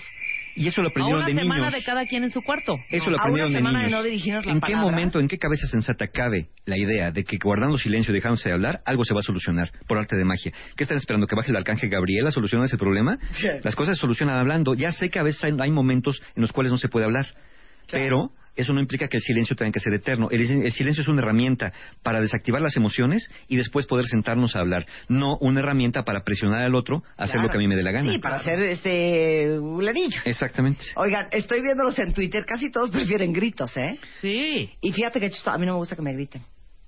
porque tú eres gritona. Sí, a mí no me gusta que me griten. Si me gritan, ya no quiero. No me grites.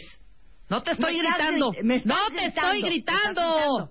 Así no voy a hablar. Si me sigues gritando, no voy a hablar. Y Pero la, hablo. Y, la orden, ¿no? Pero- no me grites. Sí, no me, no me Sí. grites. Eh, uno Hay podría que decir... que diga, porfa, no me grites. No, oye, no me gusta que levantes la voz. No, no me grites. Es que de, de ahí viene la reactancia. Porque de ahí paso al... O no te pongas con Sansón a las patadas. Ahí sí ya la amenaza, siguiente La- paso. la amenaza. La amenaza. Estoy de acuerdo. Sangre mil veces, cuentavientes. De acuerdo totalmente. Totalmente de acuerdo. Entonces, ya finalmente, ¿qué hacer? Primero, pregúntense si están presentando estos tipos de patrones, si su pareja siente que no los escucha, si son ustedes, es el otro la relación. Pregúntense si quieren seguir juntos. Si no quieren seguir juntos, ya para qué hacen otra cosa. Si sí quieren seguir juntos, busquen hacer peticiones claras, cumplir los compromisos. Recuerden, no quejas, no regaños. Devuelve el valor a tu palabra. Es mejor un no a un ahorita lo hago y no hacerlo. Claro. Escucha sin defenderte. Si tu pareja está duro y dale con algo, es porque seguramente algo necesita que tú no has escuchado. Claro, uno Mejor escucha a tu pareja Claro. para que averigües qué es y ver si lo puedes solucionar o está en tus manos hacer algo. Y si no pueden evitar las quejas porque así están acostumbrados desde su infancia, de alguna manera traten siempre de sacar una petición. Como dijo Rebeca, quiero, necesito, me gustaría y no simplemente haz esto, Ándale, haz aquello. eso, palabras haz claves. lo otro. Quiero, Necesito, necesito, me gustaría. me gustaría. Me gustaría. Y de, esto es fundamental, deja de querer cambiar al otro. Si ya pediste con claridad y tu pareja no cumple lo que ofrece o guarda silencio, pregúntate qué haces con una persona así. En ese momento sería momento de pedir ayuda profesional para que una persona les ayude a buscar acuerdos o les den herramientas para poder negociar o conversar. Hay personas que dejan ya de conversar porque todo el tiempo se están peleando. Claro. Pero pongan atención. Es muy desesperante estar repitiendo las cosas una y otra vez. Es correcto. Y luego te dicen, ¿por qué eres tan repetitiva? Pues porque no pones atención. Claro, exacto. Porque... ¿Qué tal? Te quedó enchilada. la que- sí, Oye, exacto. aquí un cuentavente dice que tiene una prima Ajá. que se deja de hablar hasta un mes con el marido y duermen en la misma cama. Bueno, yo conozco una pareja ya de gente mayor que se dejó de hablar dos años. No, No, pero bueno. co- ah, era el de dile a tu papá que Ajá, sí, dile a tu y papá. dile a tu mamá que Esa, dos años. Dos años. No, yo prefiero que corra sangre. Claro, mira, aquí dice- alguien dice, yo definitivamente ninguno de los dos. Claro, yo tampoco, Ay, no, pero nadie. decidimos, No, sí, de- digo, si nomás hubiera gritos y silencio, obviamente el, el grito tiene más oportunidad que el silencio, porque el silencio cierra todas las puertas posibles a una reparación. Hay curso con Mario Guerra Sí, próximamente. Justamente, justamente para evitar este tipo de problemas, tenemos el taller La Ciencia y el Arte de Ser Pareja, que es el 18 de abril. Eh, para que eviten justamente caer en estos patrones, hablaremos de esto, hablaremos de herramientas, les damos herramientas para comunicarse, para liberar el resentimiento. Es un taller que me gusta mucho porque las parejas que han estado se sienten muy, muy aliviadas con esto. Y hoy empiezan las inscripciones para el taller el primero del año del viaje del héroe, sábado 25 de abril. Acuérdense que es un taller muy chiquito para muy poquitas personas, un taller de transformación personal donde trabajamos con el miedo, trabajamos con el sentido de vida, con la trascendencia, con muchos símbolos y arquetipos. Entonces, 18 de abril tenemos ya el, la ciencia del tercer pareja y 25 de abril el viaje del héroe. Toda la información la encuentran y formas de pago en la página de mis amigos www.encuentrohumano.com. Gracias, Mario. ¿Cómo Encantado. nos divertimos hoy? Buenísimo. ¿Cómo reímos? Estamos súper emocionados, de verdad, eh, se los digo, y no tienen ustedes una idea cómo yo los amo y cómo... Es que, es que no sé cómo decírselo sin que suene a choro y como a cursi, pero de veras les digo una cosa, no saben la inspiración que son todos y cada uno de ustedes para mí. Lo que me encanta leerlos en Twitter, lo que me encanta leerlos en Facebook y el amor con que hacemos este programa, el amor con que hacemos la revista MOA, el amor con que hacemos todo lo que hacemos para ustedes. Así es que hoy que lanzamos MOA de abril y que el tema central es agradecimiento, gracias, de veras siento una enorme gratitud, este, porque como lo escribí en mi carta editorial, yo soy quien soy gracias a todos y cada uno de ustedes. Lo celebramos este mes de abril con la revista MOA, doble portada, llena de alegrías, entonces búsquenla corriendo en su voceador de confianza, en el más cercano, o en cualquier autoservicio, o en el MOAPA, que si quieren ahorita se los tuiteo para que vean dónde encuentran MOA en todo el país. Gracias, Mario. Gracias a todos también. 12.57 de la tarde en W Radio. Para todos los cuentavientes que son mamás, ahí les va. Si ustedes quieren que sus hijos de verdad, pero de verdad, de verdad, estén bien alimentados y crezcan y alcancen el potencial y el desarrollo que pueden alcanzar, déjenme decirles que, uno, los niños necesitan hacer ejercicio desde que son chiquitos e inculcarles ese hábito. Dos, que duerman las horas que necesitan dormir. En Bebemundo tenemos una tabla de, ta- de- sueño para saber cuántas horas tienen que dormir sus hijos dependiendo de la edad, porque de repente hay niños berrinchudos, estresados, que están así porque están cansados. Y un niño cansado es un niño fácilmente irritable. Eh, estar con ellos, apapacharlos, de veras, los que tienen hijos chiquitos, el tiempo se va volando y los que tienen hijos grandes entienden este concepto muy bien. Y sobre todo entender que la nutrición no es retroactiva. Lo que hacemos los primeros seis años de vida por ellos eh, no se puede volver a hacer ni volver a armar. Y este, hay quienes se dedican a desarrollar productos que nos ayudan, como Progress Gold, de lo cual hemos hablado muchísimo, que es esta leche de continuación para niños que se les da a partir de un año y es un complemento a la alimentación porque está fortificado con 40 nutrientes y un sistema de biofactores este, que ayudan a activar el crecimiento de sus hijos. Y Progress Gold es algo que necesitan tomar después de que cumplan un año de edad. Y los siguientes 3, 4 años, para que sepan ustedes que sus hijos tienen todos los nutrimentos que necesitan para desarrollar su visión, el cerebro, todo su sistema nervioso y ya saben que Progress Gold lo encuentran en todas partes. Estamos de regreso mañana en punto de las 10, pásenla bien, Fernanda Tapia y todo el equipo de W en unos minutos, solo en W Radio. Amplify your career through training and development solutions specifically designed for federal government professionals. From courses to help you attain or retain certification, to individualized coaching services, to programs that hone your leadership skills and business acumen, Management Concepts optimizes your professional development. Online, in person, individually, or groups, it's training that's measurably better. Learn more at managementconcepts.com. That's managementconcepts.com.